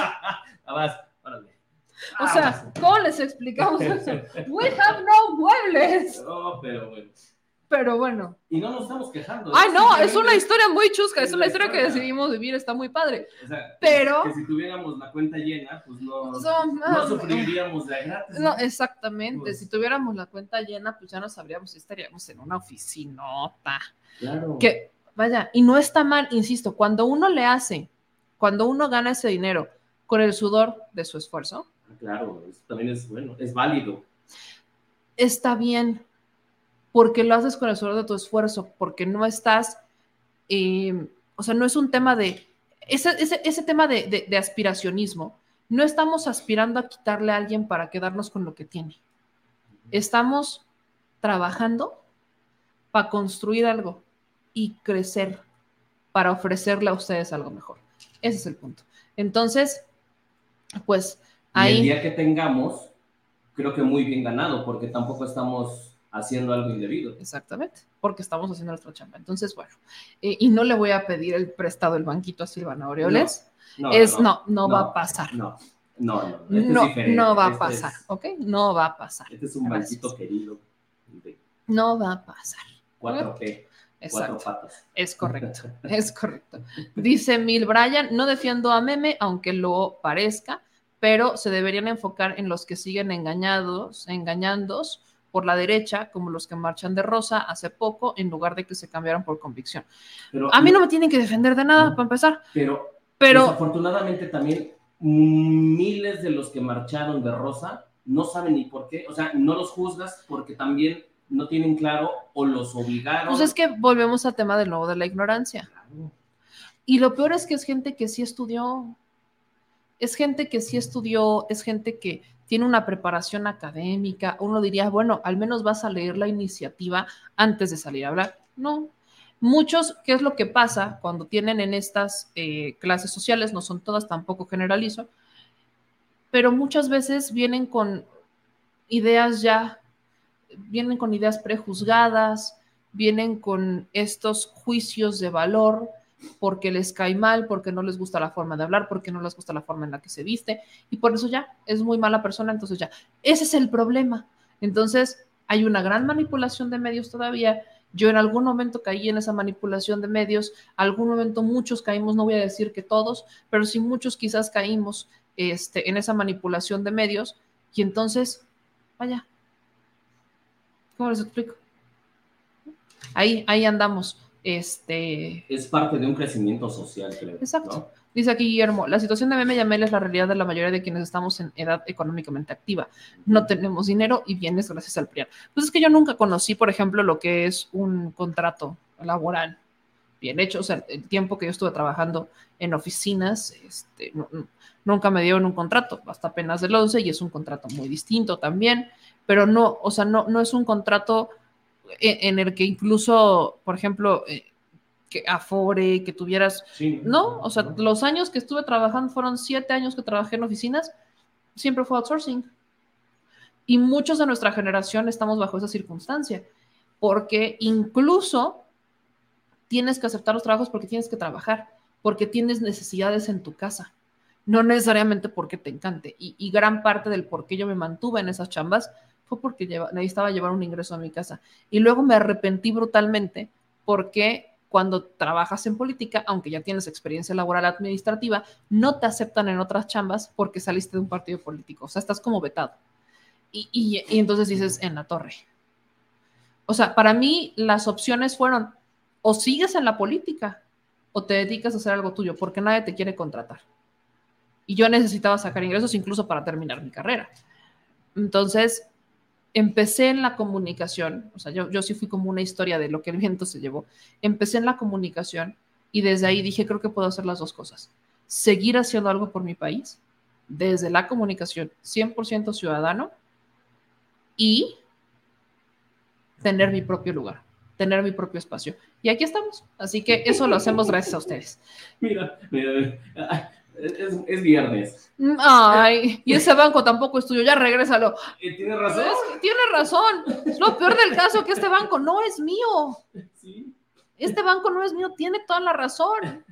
Me lo prestaron en la manifestación que hicimos afuera del instituto del No no, fue no, INE, no, ¿no? no, fue la de no, fue la de la reforma eléctrica. Ah, cierto. Afuera de la Cámara de Diputados, la primera que hicimos, ahí me lo prestaron. Y quedamos, Pero nunca lo reclamaron mientras lo usamos. Y yo les dije, no, sí. Y, los, y yo dije, no, lo traigo Sí, en la siguiente llevamos, y lo llevamos, la- pero no las vi. Cuando, cuando teníamos camioneta. Cuando fue la votación de la Cuando reforma. teníamos camioneta, cuando, traíamos. cuando teníamos camioneta, porque antes teníamos un, un transporte, Un ahora, transporte ahora vamos a patrulla o a transporte público. Entonces, este, o cuando mi mamá se pone hermosa, nos presta la Nos presta la camioneta. Pero bueno, cuando teníamos la corcholata. No, teníamos la corcholata. Ese, ese banquito andaba ahí. Ese banco estaba en la corcholata. O Fue una también cosa teníamos muy- toda la intención de, regre- de regresarlo, pero pues, la dueña no, no aparece. Exacto, fue, fue no maravilloso. no Ese fue maravilloso. Oigan, les tengo otra maravillosa de la Cámara de, de Puebla. Permítanme hacer esta. Es un gran chiste. Ayer en el Congreso de Puebla, Aplausos, viernes de chistes. es, es viernes de chistes. Es un viernes de chistes. Esto pasó, me lo acaban de mandar y lo agradezco infinitamente. Me lo acaban de mandar. En, en la discusión de ayer del tema de la ley Monzón y todo esto, aviéntense eh, esta exposición. acto por venganza. y la misogonia, misoginia, Acto por verganza. ¿Verganza? Espérense, en Es este acto, por verganza, son las 12. Ya, ya. Es un acto de verganza y de misoginia. Acto por verganza. ¿Ven por qué lo quise poner? Próxima playera que diga. Verganza. Verganza y misoginia. O sea, ay, mis paisanitos, de verdad que sí. Ay, mis paisanos. Espérense, va, va de nuevo completo. Parecen bebecitos de dos Acto años. por verganza. venganza. y la misojo- misejo- misogonia, misoginia, Gracias a Luis Cervantes por subir esta joya. La verganza y la misoginia, ¿ok? Por si usted no sabía cómo se decía venganza, la RAE lo va a cambiar, es verganza, ya no es misoginia, es misoginia. Es que es un superlativo. Es que es el superlativo. Ajá, es que, a ver, o sea, venganza es una cosa y luego de venganza está la verganza. Claro, es como cinco Está- veces exacto, más. está venganza, está la verganza, así, y sube, y miren, así grandota. Y luego está la misogonia, es que está la misoginia y luego está la misogonia. Es que es peor. O sea, pero de verdad, hermanas. Sobre todo, consejo a mis paisanos, si no desayunaron, pídanse algo, porque luego se ve que tienen hambre. Ya vámonos, mi gente linda. Ya vámonos a descansar. Quiero agradecer muchísimo a Elvira González que nos mandó 5 dólares de super chat. Y me voy con este mensaje de reflexión sobre lo del INE que manda Olga Mariana de la Garza González. El problema de que el INE esté común es nuestra culpa. Nuestra responsabilidad cívica es de salir a votar y pasa que siempre un 60% del padrón electoral nunca vota. Y esto al menos desde el 2000. hasta este 2018 que pasó igual, solo con la diferencia de que los que siempre votamos por el obradorismo nos unimos con los que siempre votaban por el PRIAN porque ya estaban hartos de ellos. ¿No lo puse eso en mi post? El día que estaban diciendo que fuimos miles y millones los que manifest- nos Pues, manifestamos. salgan que a dije, votar. Qué bueno, qué bueno que así como están saliendo este día, salgan en sus respectivos lugares el día que les toque votar para que entonces el abstencionismo baje su porcentaje. y claro. entonces sí, con, eh, puedan decir, mi voto vale. Y no nada más en una marcha que quede. Exactamente. Exactamente. Entonces, bueno. Muy bien, muy bien. Maena, muy reflexión. para verganzante Lalito. Oh, bueno, va a ser su palabra de fin de semana. Es la palabra. Nueva palabra de fin de semana, verganza y misoginia. Alfredo Ali nos manda tres dólares de superchat. Yo me apunto por una playera de la vergonza. Ya, de la, ya te vi, Alfredo, ya te vi. ya Alfredo, nos vemos por allá en Los Ángeles. Oigan, sí, nos vemos por allá en Los Ángeles. Señor productor, ayúdeme con la promoción de Los Ángeles completa. ¿Ya, ya me mandaste la imagen? Te la mandé. Es que no la encuentro, señor Uh, productor. reina, a ver, ahorita Te dije que me la mandaras, no me la mandaste. Es que te pedí, dice Damaris, me, me tengo una duda. ¿Ese banquito es especial? Pregunto porque quizá te lo pueda mandar. Este banquito es especial No. porque me lo prestaron. Sí. De hecho, nosotros tendríamos que comprar sillas. Ya vamos, ya vamos. Ya estamos en ya eso, estamos en el eso, proceso. estamos en el proceso. Es Estamos, que, estamos ver, para- juntando de ruedita en ruedita, Oigan, ¿no? Ya saben. que para los que no saben es que cambiamos la chile cueva y obviamente cada mudanza que hacemos tenemos que ajustarla y bueno, hay otras prioridades. Exacto, hoy tenemos otras prioridades. internet. Como el internet, los teléfonos, la luz, teléfonos, no sé, cosas este, básicas para y trabajar. bueno, pues obviamente eh, la comida, ¿no? lo- los temas de salud. Los temas de salud, eh, exacto. pero ahí exacto. vamos, ahí vamos. Digo, no nos sí. estamos quejando, simplemente. No, es que, es que ¿sabes qué? Disfrutamos salió- el proceso. Claro, y es todo- y todo lento, salió pero... que Ajá, porque no, hombre, llenas. yo, mis, oh, miren, Por- mis arcas están llenas gracias a toda la chilebanda que nos está viendo, nos está escuchando. No hay nada más hermoso que la chilecueva que llena nuestras arcas del Claro, corazón. Claro. Y está, ahorita está en una bonita marea roja Es en correcto. los números. Dice, es en serio, me gustaría ayudarte con eso. Miren, lo que nosotros usamos son las, son las, a veces parecen las sillas de gamer, Ajá, los de las, por, por el tema que tienen en la espalda. Pero que tiene fíjate que yo vi lumbar. una silla que No es para a- TDA. no me empieces a cambiar ya los muebles, por favor. Por favor. Es que esta silla es ¿Por para los que tenemos No me TDA. habías dicho, ¿por Es, ya te había enseñado, pero no te acuerdas. Sí, es una silla para los que tenemos TDA, que es una sillita Ah, que la puedes estar moviendo para todos lados y que tiene aquí, o sea, tiene, tiene, enfrente. no, o sea, tiene la sillita en la parte de atrás, o sea, es la sillita, es una sillita redondita, y luego tiene como para que te sientes con las piernas cruzadas, pero arriba. Es una maravilla, pero en realidad son como sillas de gamer, entonces esas son las que normalmente usamos, porque como estamos mucho tiempo por aquí, Por los periodos prolongados que tenemos. exacto, necesitamos unas sillas que tengan el respaldo lumbar. Eso es lo que, es, eso es lo que estamos, este, estamos ahí, en, en esa, les digo, rodita por rodita, banquito por banquito. Pero gracias, gracias Sí, por, No, pero no es queja, simplemente. no, no es que, queja, eh, no es queja. vamos. Estamos contando nuestras experiencias porque aparte la Chile Cueva, nuestro chile, nuestra Chile Banda siempre este, está presente en todo. Somos una familia. Somos una muy bonita familia. Eh, Ellos son testigos de nuestros. Crecemos, crecemos con ustedes y ustedes crecen con nosotros. Eso es la maravillosa. No tenemos nada que ocultar en este no espacio. escondemos nada. Miren, aquí está. Ahí Gracias, está. señor productor, que amable es la- usted. te la- te ya lo voy a. Como spot de radio. Ajá, es más, te voy a poner. Espérate, te- acércate al micrófono, tú la cantas y yo lo pongo. No, ¿yo Sí, por qué? porque No. tu voz es melodiosa. No, no, la qui- no quieren oír mi voz.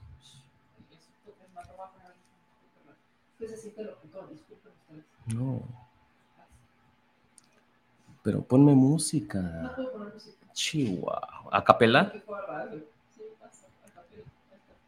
Atención, atención, este sábado 25 de marzo del 2023 a las 11 de la mañana, el foro, el foro llamado Marcha del Millón, Migración y Geopolítica, en el 3501 norte de la Broadway en Los Ángeles, California, 90031, en la escuela Abraham Lincoln High School. Los esperamos sábado 25 de marzo del 2023 a las 11 de la mañana.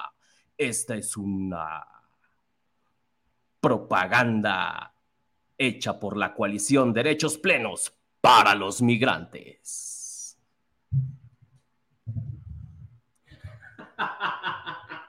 Hasta tú, pues. Mejórala. Ándale. Mejórala. No, pues no voy a mejorar nada. Estoy sonriendo de lo satisfecha que estoy por la verganza que esto significó. Ay. Que ahora en inglés, vas. Ahora en inglés, oh. please. Pero ¿por qué en inglés? Esto no va a ser En inglés. Bueno, para todos y todas, ahí va a estar la, eh, la doctora Patricia Escamilla Ham, el doctor Jesús López Almejo, Agustín Durán de la Opinión y su segura servilleta y el seguro señor productor. Eh, es el sábado 25 de marzo del 2023 a las 11 de la mañana, entonces por favor vayan y este, vayan, acuérdense que vamos a andar por allá. Nos pidieron que lleváramos las playeras de, Sí, de-. Felipe Calderón, sobre todo las Pues de Calderón únicamente. tenemos, digo, Pero vamos a llevar todas, vamos a llevar todas. Entonces, La de las casitas, la de Calderón y la de la cómic. todas, para que usted Ah, y la lucha libre. Ah, la lucha libre. La para que ya libre. podamos sacar la playera de la verganza. Ya, exacto. Exactamente. Sí, tenemos que sacar estas para que darle. Sí, porque tenemos que darle vuelta. También pendiente la de. La de Uh, tenemos, tenemos pendiente la de Bebe Yamel, que es la que más que es la, tradicional. Oigan, este, y este gran comentario, dice Esteban, que tienes voz de animador de jaripeo. Ah, claro, yo lo sé. Muy bien. Gracias, Excelente. gracias, Esteban. Pues ya, ahora sí ya nos vamos. Les mando un abrazo a todas y todas. Aquí vamos a estar promocionándolo. Dice Pablo de Dios, qué diablo, yo vivo a ocho minutos de ahí. Eso. Ahí nos vemos. Ahí nos vemos, mi querido Pablo. Les mando un abrazo gigante, dice Nicolás. Lástima que será muy temprano, no voy a poder ir a esas horas de trabajo. Pues ya sabemos que Pero muchos de ustedes conectar, trabajan, Lo puedes, lo puedes seguir. pero lo pueden seguir porque lo vamos a transmitir en vivo, señor productor. sí, lo vamos a estar transmitiendo en vivo, entonces, a todas y todos, aquí vamos a andar. Les mando un abrazo a todas, cuídense mucho. Acuérdense que todos los fines de semana estamos subiendo los videos más importantes de lo que hicimos eh, aquí en este espacio y que ustedes nos pueden seguir en todas las redes sociales. Entonces, la- las maneras en las que tienen para ayudarnos son muy sencillas. Denle like, suscríbanse y activen las campanitas, es súper importante. Manitas arriba, likes y suscríbanse, es importantísimo así. Para arriba, para arriba, porque así nos ayudan a que YouTube les notifique, que les avise cuando estamos transmitiendo en vivo, cuando subimos un nuevo video, y eso es una manera de ayudarnos, una de las más importantes. También funciona para Facebook, entonces échenos la mano, por favor, con eso. ¿Qué más pueden hacer por nosotros? Seguirnos en todas nuestras redes sociales, en TikTok, en Instagram, como arroba memeyamelca o memeyamca para TikTok, en Facebook, como memeyamel, al chile con memeyamel, en Instagram como arroba y también que lean nuestras notas en www.damexico.news. Ahí también van a encontrar todo en la descripción de nuestros videos. Y aquellos que quieren hacer un donativo eh, en particular que nos quieran ayudar con un poquito más, pues tenemos varias maneras. Está desde nuestra cuenta de PayPal que encuentran en PayPal como al Chile Memeyamel o que pueden dirigirse también a nuestra descripción del video de YouTube, darle clic y ahí los va a dirigir directamente a, a la liga de, PayPal. O a través de nuestro número de cuenta, que es el número de cuenta tarjeta Banamex, el 5204 1658 6774 91 98 o nuestra cuenta clave Banamex 0021 80 70 18 48 97 33 25. Todos los datos los encuentran en la descripción de nuestros videos de YouTube. Escúchenos también por Spotify, Apple Podcast, SoundCloud y demás. Estamos en todas las redes sociales para que usted no se pierda y que toda su familia y sus amigos y conocidos sigan ayudándome a desfilizar a la nación. Que pasen un excelente sábado, un excelente domingo. Ya iniciamos el tercer mes del año y ahora sí, señor productor. Recuerden que la verganza es dulce. Nos vemos el lunes. Mejor me callo. Mejor me callo. Mejor me callo. No voy a decir nada. Que pasen un excelente fin de semana. Ahora sí, a dormir. Ah.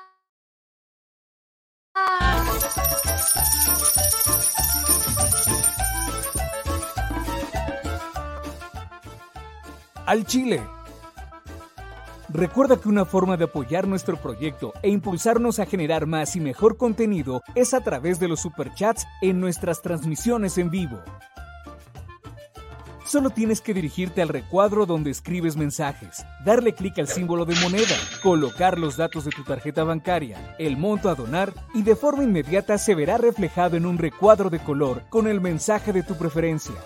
Otra manera, por si no nos alcanzas a ver en vivo, es ir a la descripción de nuestro video de YouTube, darle clic a la liga de PayPal y repetir el proceso como en los superchats. Ese recurso llegará directo a nuestra cuenta bancaria. En Facebook también puedes apoyarnos de forma mensual. En el inicio de nuestra página encontrarás el botón Quiero colaborar. Ahí podrás adquirir una membresía que nos impulsará a seguir combatiendo la infodemia desde esta plataforma. Y si eres de los que no confía en la tecnología, puedes hacer un depósito o transferencia a nuestro número de tarjeta Banamex, desde cualquier establecimiento, banco y hasta tu aplicación móvil. Anótalo. El número es 4766-8415-9203-0897. Recuerda, esto es completamente voluntario y es una forma de apoyar e involucrarte más con este proyecto independiente. Hazlo tuyo y comparte.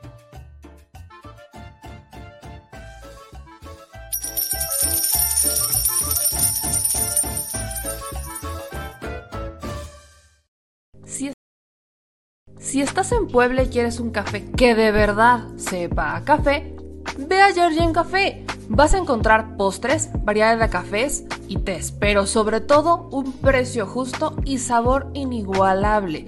Por la pandemia, su servicio es solo para llevar, pero de verdad no te lo puedes perder.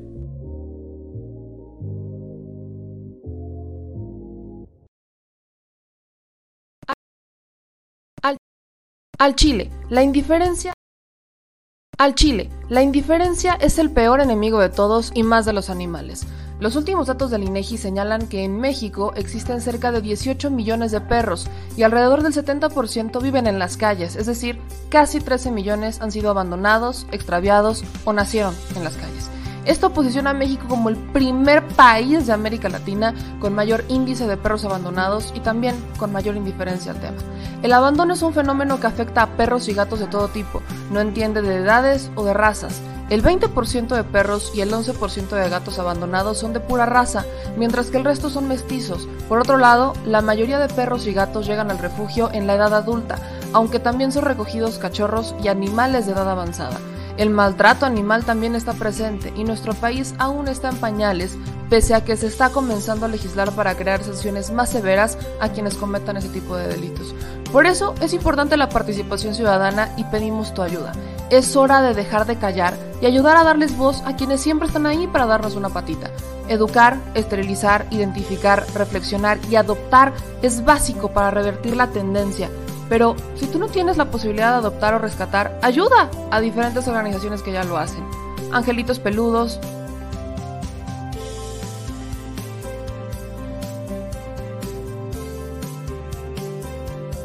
Amor sin raza.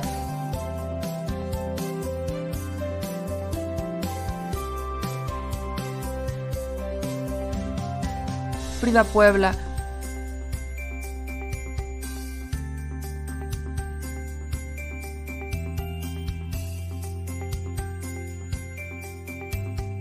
Rivera Rescue.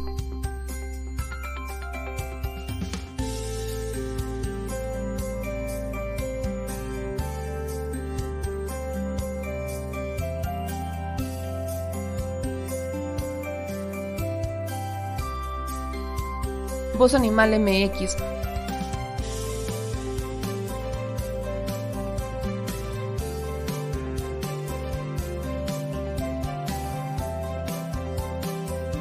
el albergue San Cristóbal,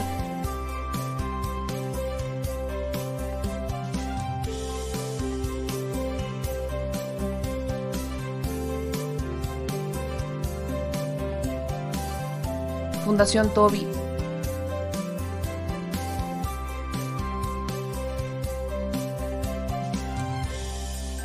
o Patitas Invisibles son algunas de las organizaciones a las que constantemente donamos y apoyamos, pero no es suficiente. Ayúdanos a que sean más voces las que salven vidas. Sus patitas, de verdad, pueden salvar tu vida. Difunde y dona.